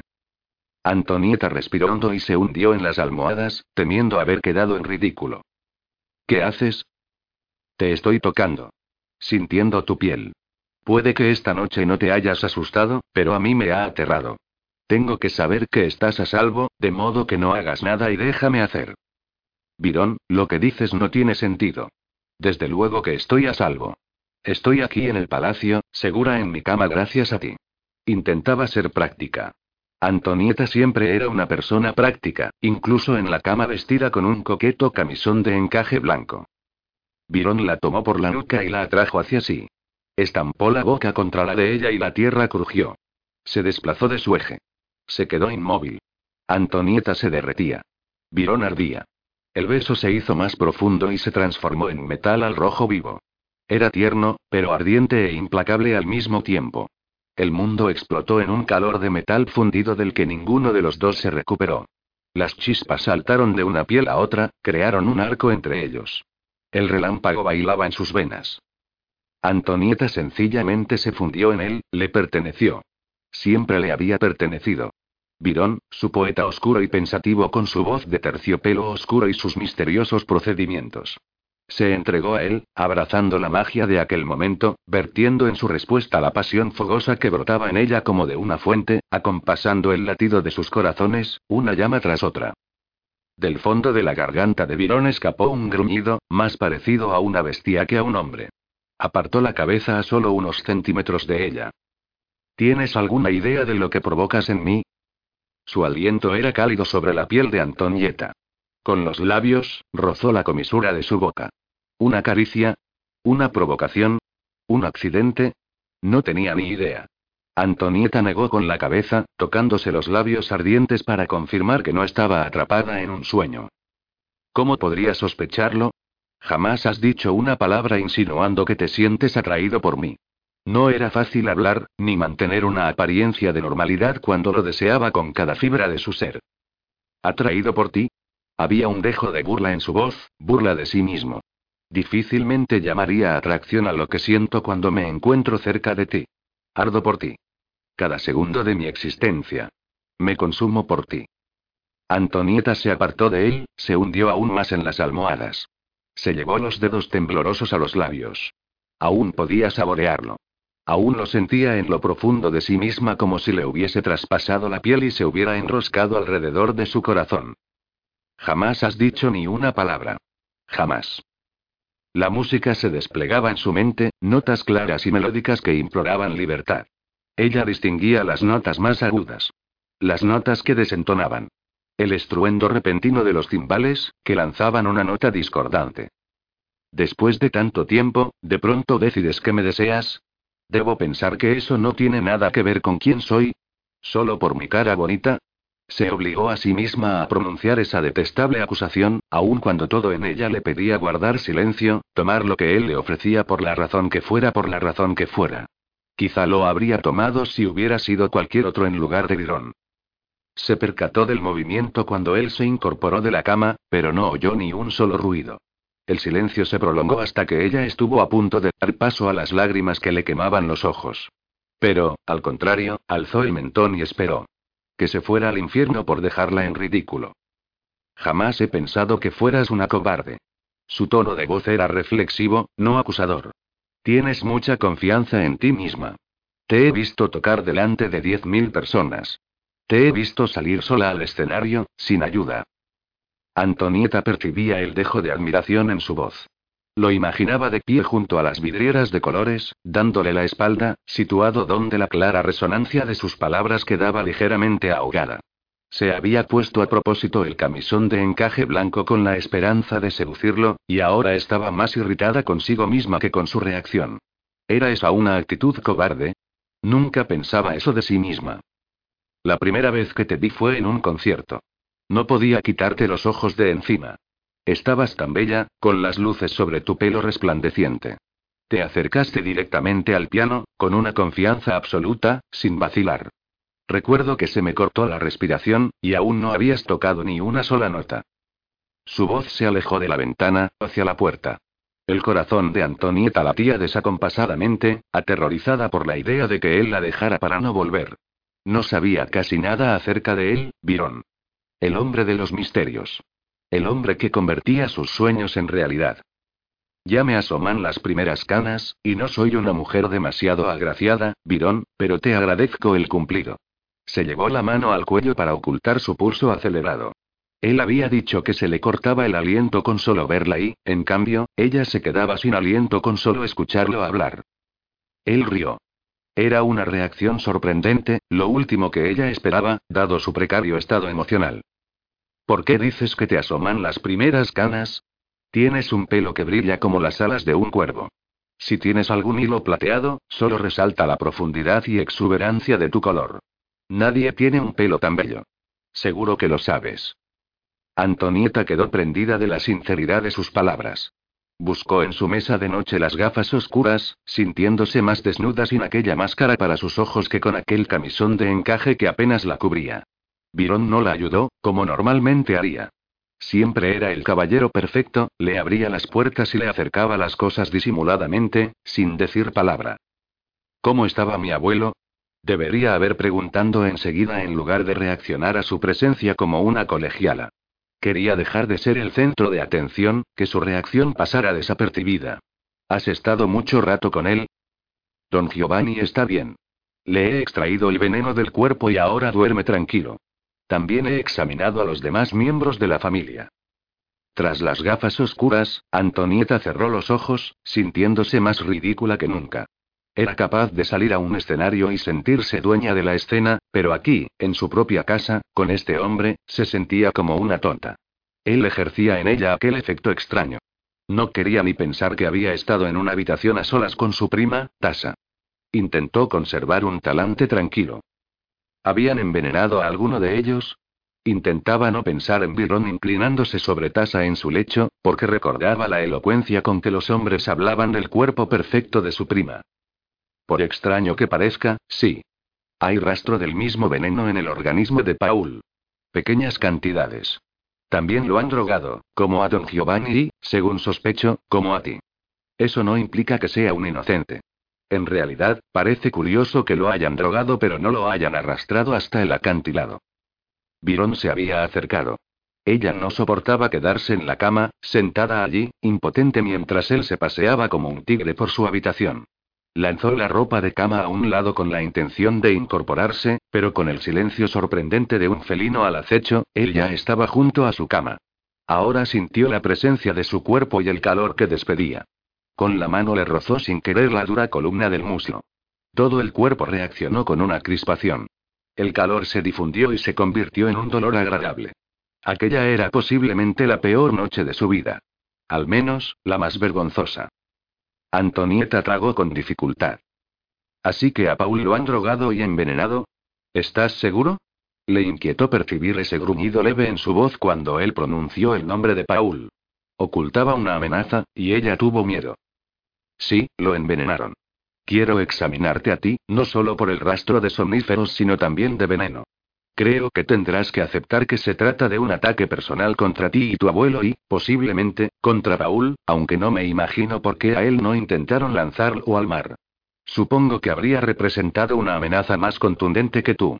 También he buscado en el palacio. Alguien ha estado hurgando en los cajones de tu despacho y lo ha dejado todo revuelto. Pero sospecho que lo han hecho para que la policía no descubra que lo que ha sucedido realmente esta noche puede calificarse de atentado contra vuestras vidas. Aún estaba despierta, recuerdo que tenía sueño, aunque suelo acostarme al amanecer. Antonieta no pudo evitar el ligero rubor que tiñó sus mejillas. Virón conocería sus horarios de sueño mejor que cualquiera. Quizá entraron pensando que estaríamos adormecidos, pero el abuelo y yo aún estábamos despiertos. Quizá intentaron matarnos porque les entró el miedo. Eso no es lo que realmente crees. Cuando conocí a don Giovanni, su coche se había salido del camino en una curva del acantilado y caía hacia las rocas. Conseguí sacarlo solo segundos antes de que el coche se estrellara y se hiciera ánicos. Tuvo suerte de que pasara por allí. Le fallaron los frenos. Son cosas que suceden, Virón. Pero ahora comenzaba a pensar que quizá tenía razón. ¿Por qué querría alguien matar a Nono? Todo el mundo lo aprecia. Por el dinero. Según mi experiencia con los humanos, casi siempre el motivo es el dinero. Y tú y tu abuelo tenéis mucho más dinero que la mayoría de la gente. Mi experiencia con los humanos. Había llegado a conocer a Virón en todos sus misteriosos aspectos. Ahora había utilizado esa expresión deliberadamente. Como se había acercado a ella deliberadamente. Y como se había referido deliberadamente a ese rescate imposible de su abuelo. Recordaba bien la historia. Don Giovanni le contaba a quien quisiera oír el relato absurdo y totalmente increíble de su rescate del vehículo mientras se despeñaba desde lo alto del acantilado. La puerta arrancada por las bisagras en el aire y él sustraído y transportado hasta el acantilado por Virón, su flamante amigo. Virón se limitaba a sonreír cuando escuchaba aquella historia, sin confirmar ni negar lo imposible. En cuanto a ella, había llegado a creerla. Esta noche la había transportado a ella por el viento y las nubes. Había sentido el soplo del aire en la cara y sus pies no habían tocado el suelo. Por ridículo e imposible que pareciera, estaba segura de que la había llevado volando por el cielo. Si era capaz de conseguir eso, podía sacar a su abuelo de un coche que caía al vacío. Un cuento de hadas. Pero ella vivía en un cuento de hadas, y sabía que todo era posible.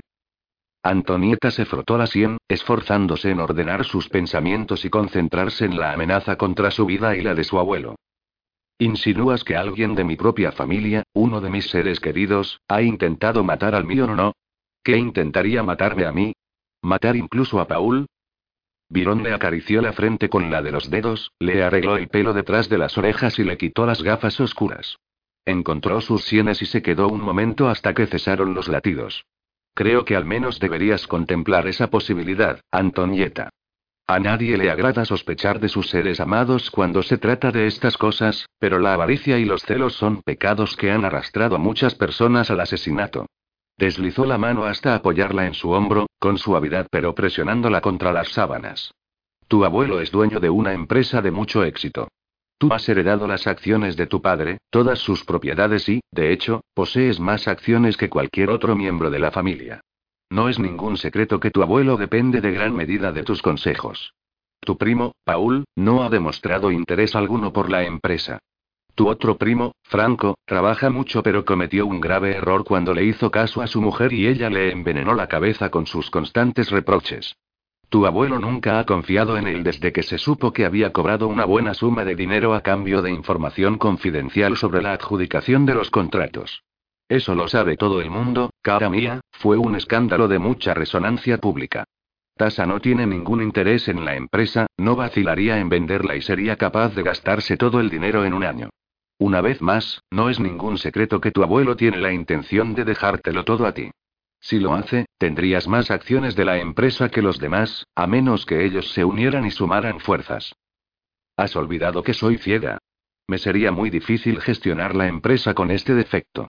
Mi dependencia de otras personas sería excesiva.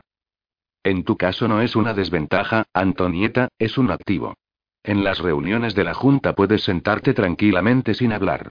Ellos te tratan como si fueras sorda además de ciega, y eso te permite recopilar información. Lo utilizas como una ventaja. ¿Cómo sabes esas cosas? inquirió ella, y se llevó instintivamente la mano al cuello, quizá para ocultar las pulsaciones que la delataban. ¿Qué más sabía acerca de ella? Había muchos recursos que Antonieta utilizaba en el despacho de su abuelo y, cuando se trataba de conseguir ciertos resultados, echaba mano de métodos que era preferible no saber ni comentar. Y luego, está Justine Travis. Ella es tu mirada y tus oídos y, al parecer, te es completamente fiel. Justine es un tesoro con vino Antonieta.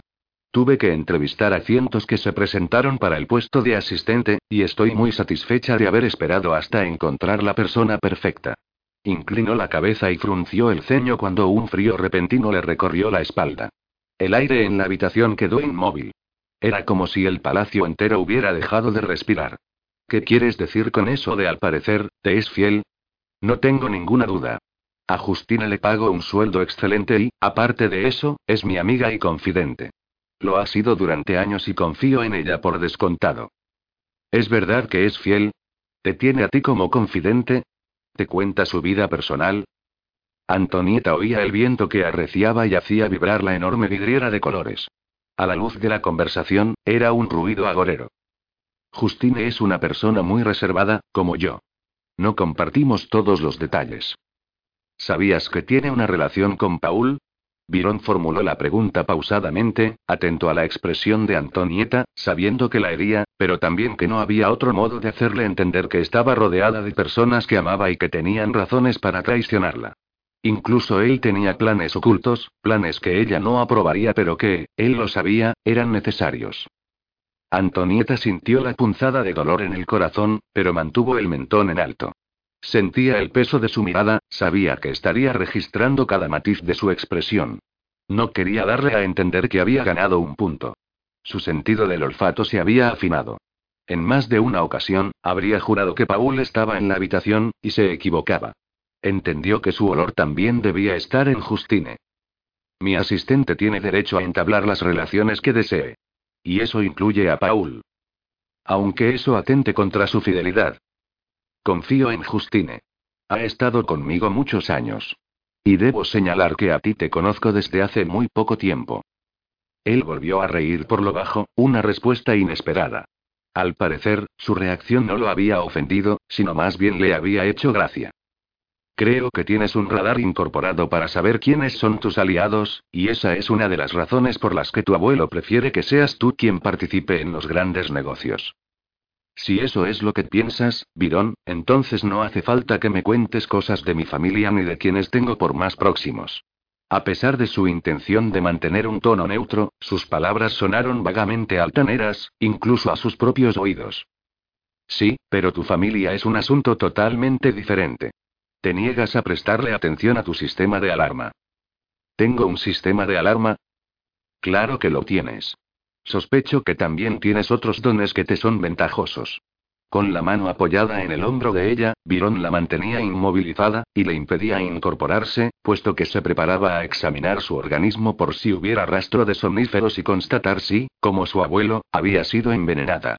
Antonieta no protestó al verse clavada en la cama, ante esa demostración palpable de que Virón era capaz de hipnotizar a cualquiera o cualquier cosa.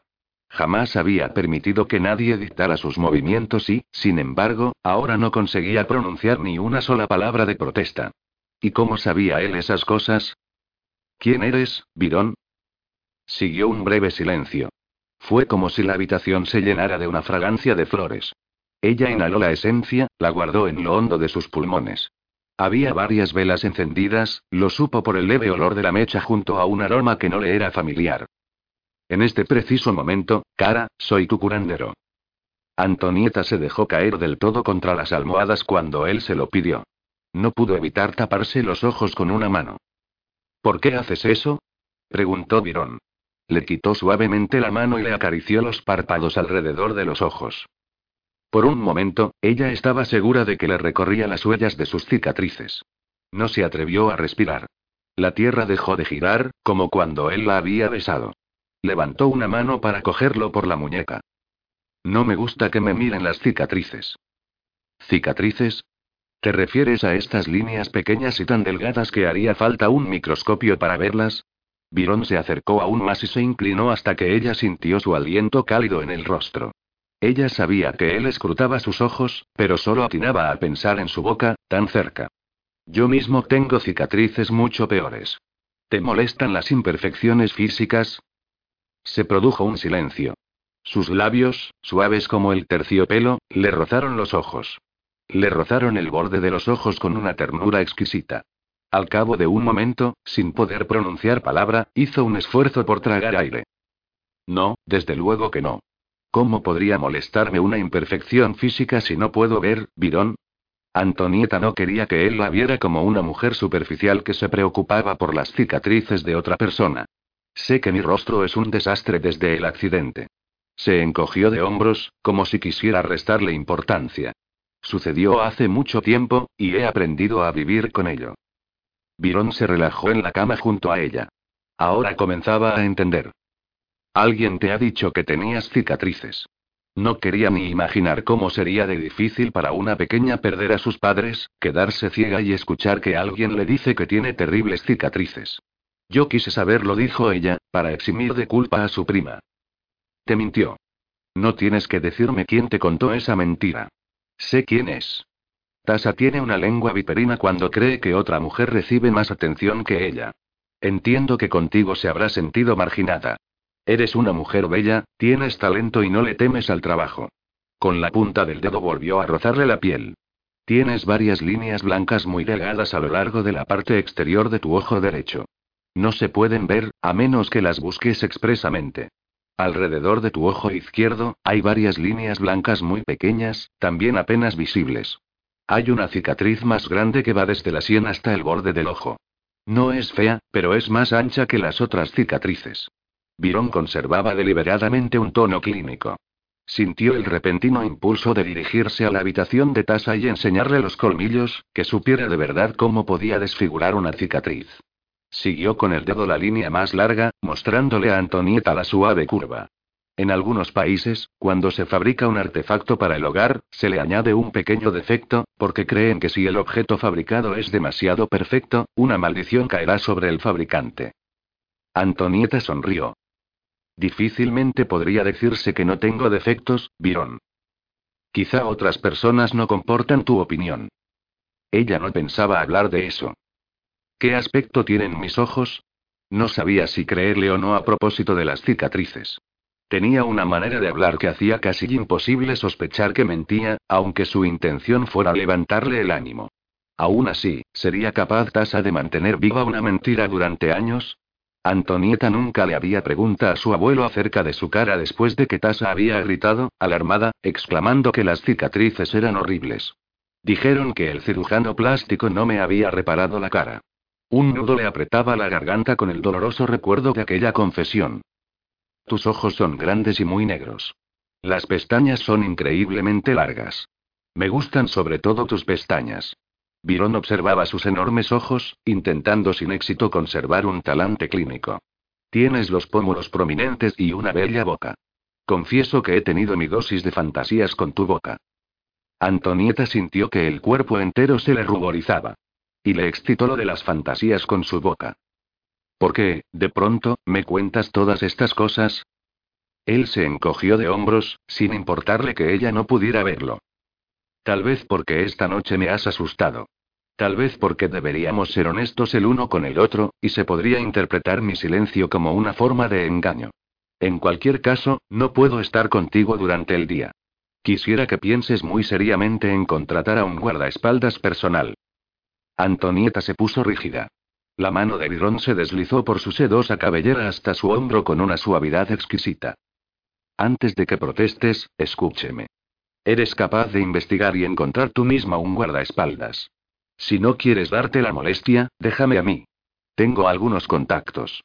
Estoy dispuesto a pasar mis noches aquí contigo, cuidándote, pero no puedo estar siempre presente. Si aceptas, me ayudarás mucho a aliviar mis preocupaciones. Antonieta sabía instintivamente que no le contaba todo. En su voz había una nota de alarma, algo que no podía definir con certeza. Ella era una Scarletti, y los Scarletti tenían una manera de ver las cosas que otros desconocían. Virón le estaba dando un ultimátum. No era algo que le agradaba hacer, pero estaba decidido a seguir un camino que ella no veía en toda su profundidad. Un camino con el que no estaría de acuerdo, de eso estaba seguro. Se quedó tendida en silencio, y sintió el peso de su cuerpo cuando se tendió sobre ella. También sintió su calor. No eres del todo humano. Pronunció las palabras antes de que alcanzara a censurarlas. Antes de que pudiera detenerse. Un desafío. Una exigencia. Un error. El silencio se prolongó. Creció. Ella sabía que era deliberado, un reproche por su audacia. A su poeta oscuro no le agradaban las preguntas. Al otro lado de las ventanas el viento sopló contra las vidrieras. Susurró, agorero.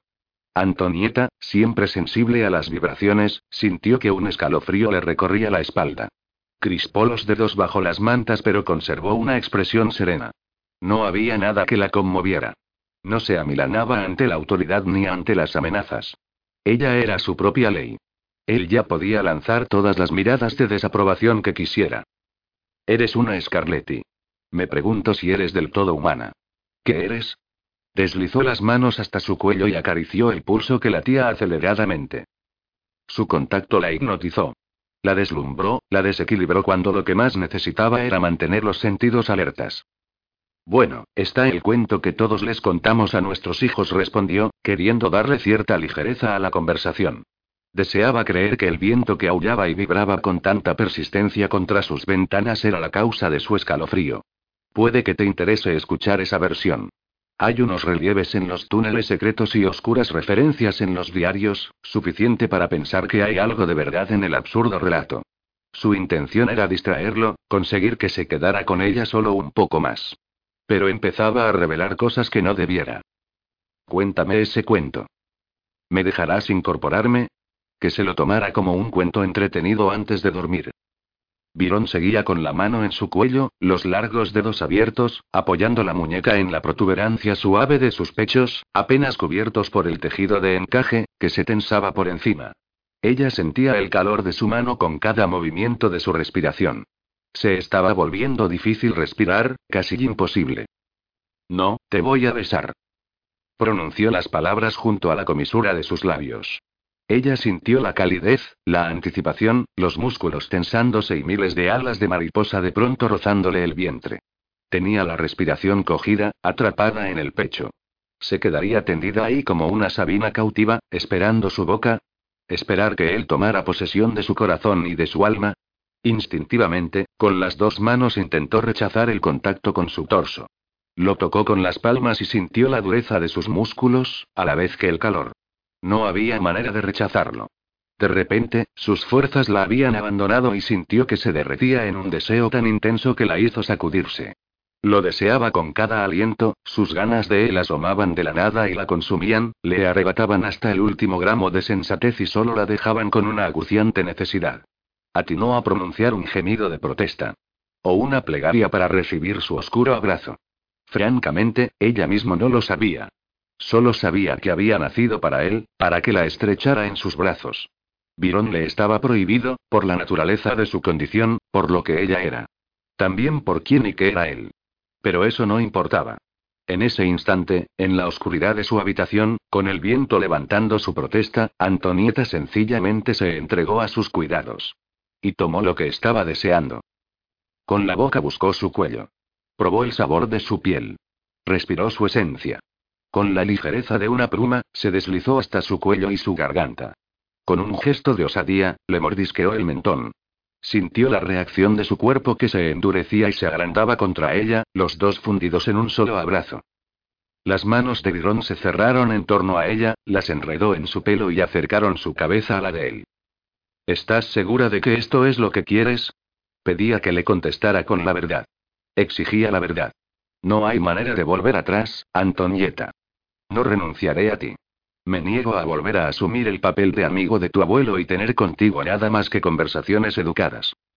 Quiero que me beses, Virón dijo ella, más segura de lo que jamás había estado en su vida. He soñado con tus besos, dijo. Y puso a Dios por testigo. La boca de Virón era caliente, dura y posesiva. Era todo lo que ella siempre había soñado. El calor perfecto que ardía en él, que ardía en ella. Ahora Virón le devoraba, besándola como si nunca pudiera saciarse. Ella podía perderse en esa pasión ardiente, sabía que podía.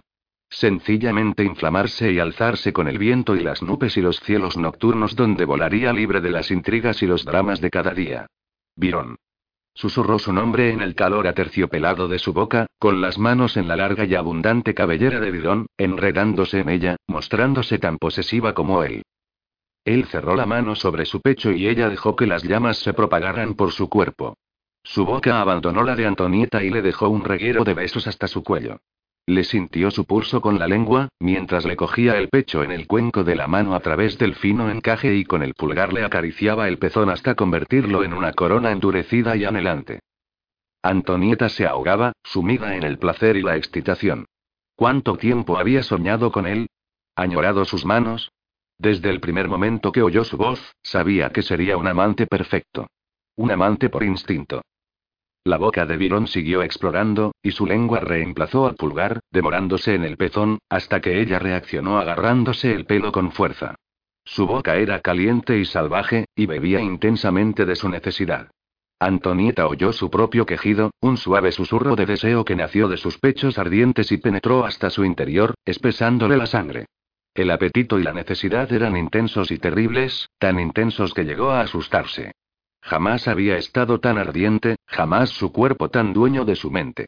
No podía dejar de entregarse más profundamente a su boca, ni impedir que escaparan de su garganta esos breves y urgentes gemidos. Virón apartó la boca de sus pechos y ella dejó escapar un gritillo de desolación. Él la abrazó con fuerza y la atrajo hacia sí. El corazón le latía con fuerza, desbocado, ella siguió el ritmo con sus propios latidos. Soltó un gemido de deseo cuando, con los dientes, él comenzó a jugar acariciando arriba y abajo el pulso que le latía en el cuello. El deseo le restallaba en la sangre con el más leve de los mordiscos. Jamás había imaginado que aquello pudiera ser tan excitante. Él le susurraba. Ella no captaba las palabras, pero las intuía. Inquieta y nerviosa, ardía de ganas de encontrar satisfacción. De poseerlo. Se giró en sus brazos, incapaz de mantenerse quieta mientras se inflamaba cada centímetro de su piel. Pero él se tomó su tiempo, y siguió explorando hacia abajo con la boca, hasta llegar a la hendidura de sus pechos. Antonieta volvió a sentir sus dientes y miles de alas de mariposa aletearon en la boca de su estómago. Un deseo caliente y líquido brotó de su entrepierna. Sus músculos se endurecieron. Y en ese momento un relámpago incandescente estalló en su interior, un dolor fulgurante que precedió el más absoluto placer. Con un gesto instintivo, Antonieta le cogió la cabeza para atraerlo, como si le perteneciera. Como si fueran dos mitades del mismo todo, ahora fundidas, piel con piel, sangre con sangre. Oyó su voz, apenas un susurro, palabras dulces pronunciadas en un dialecto que ella no conocía, a pesar de su familiaridad con no pocas lenguas. En realidad, las palabras no importaban, solo el sonido de su voz que burlaba su guardia y le marcaba a fuego su nombre en el corazón. En el alma. Ella no deseaba su nombre marcado en el corazón. Deseaba un amante sin ataduras. El terrible encantamiento que él había lanzado la empezaba a envolver en algo imposible para ella. Quiso resistirse y luchar, quiso volver a respirar, a encontrar una manera de que su cerebro embotado volviera a activarse. Virón barrió con la lengua las diminutas huellas, le susurró, le ordenó que dejara su resistencia y se hundiera aún más en su encantamiento. Dejó ir la cabeza hacia atrás contra su hombre y él no pudo resistir la tentación de su cuello. El sabor era lo que él esperaba. Una mujer valiente y dulce. Una mezcla conflictiva de confianza en sí misma y duda de sí misma. Una contradicción entre la inocencia y la experiencia. La hizo girar en sus brazos, con el cuerpo endurecido hasta el dolor, sabiendo lo que estaba a punto de perpetrar. Se abrió la camisa, se miró la mano hasta que una de sus uñas se alargó, cortante como una navaja. Con un certero movimiento, se abrió un corte en el pecho y la hizo beber a ella, apretándole la boca contra su piel, susurrando una segunda orden. Al primer contacto con sus labios, él echó hacia atrás la cabeza, presa del éxtasis, sacudido por la reacción ante su contacto, ante la visión de su rostro, sublime en aquella penumbra. Ante su cabellera abundante que brillaba como una nube oscura. Virón había aprendido a ser paciente a lo largo de los últimos años, una virtud que había cultivado con regularidad y tesón y que ahora, atesoraba. Antonieta lo despojaba de su autodisciplina. Él la deseaba, peor aún, la necesitaba. Se había tomado su tiempo para averiguar todo lo que quería sobre ella, y sabía que Antonieta nunca se detenía a pensar en una relación permanente. No le importaría tenerlo como amante, pero no solía pensar en el matrimonio ni en vínculos eternos. Su primer pensamiento fue sencillamente tomarla, pero descartó ese impulso de inmediato, se negó a actuar como un egoísta, a cometer un error que pudiera causarle daño. Había decidido cortejarla hasta el momento en que la había visto luchando por su propia vida en el acantilado. Lo más importante era la seguridad, y él pertenecía a la tierra, le sería imposible protegerla durante las horas del día. De modo que se veía obligado a atarlos el uno al otro, antes de que ella estuviera dispuesta a aceptar su condición. El cuerpo se le sacudió con el esfuerzo para no pronunciar las palabras rituales que los atarían para toda la vida. Ella tenía que permanecer en la superficie, y él tendría que volver al subsuelo mientras el sol estuviera en el cielo. Temblando de necesidad, Virón detuvo el intercambio en el momento preciso en que se consumaba entre ellos un verdadero vínculo. Era relativamente fácil seguir y leer los pensamientos de la mayoría de los seres humanos, pero con Antonieta y muchos miembros de su familia, era más difícil. No era solo la familia Scarletti, sino también unas cuantas personas en la ciudad y algunos criados del palacio. Los patrones de su cerebro no eran normales. Si él superaba las barreras, ellos se enterarían de su presencia, sabrían que hurgaba en sus pensamientos y les arrebataba los recuerdos.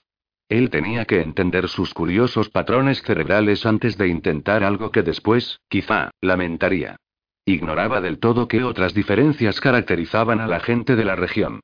Con el vínculo de sangre que había creado con Antonieta, la podría encontrar fácilmente en cualquier parte y comunicarse mentalmente cuando quisiera. No había manera de que ella pudiera escapársele, y a él le sería más fácil protegerla, si fuera necesario. Era la única verdadera solución y lo único seguro que podía pensar para garantizar su protección. Despierta, Antonieta ordenó con voz suave. Ella lo miró pestañeando con sus enormes ojos oscuros, casi como si no pudiera enfocarlos bien. Con las yemas de los dedos encontró sus labios sin vacilar. Jamás nadie me ha besado así. Creo que si hubiésemos seguido, me habría inflamado. Eso no puede ser. La noche casi ha acabado, y aún tengo que examinarte y ver si hay rastro del veneno. Cuando haga el amor contigo, Antonieta, deseo tener tiempo para hacerlo como se debe. Ella frunció el entrecejo. ¿Dices cuando haga el amor? ¿No dices sí? No creo que haya dudas de que los dos queremos lo mismo. La devolvió suavemente a la cama, sin dejar de acariciarle el suave bulto de los pechos. Descansa tranquila y déjame asegurarme de que no hay veneno en tu organismo ni quedan rastros del somnífero. Antonieta deseaba verlo.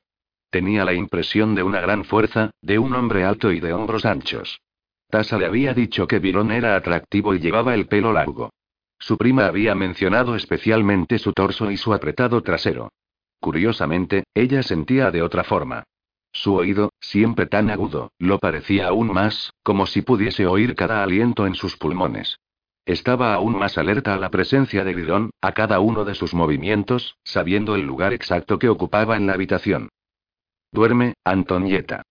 Mañana tu familia estará aquí para pedirte lo de siempre, y tú deberás estar recuperada.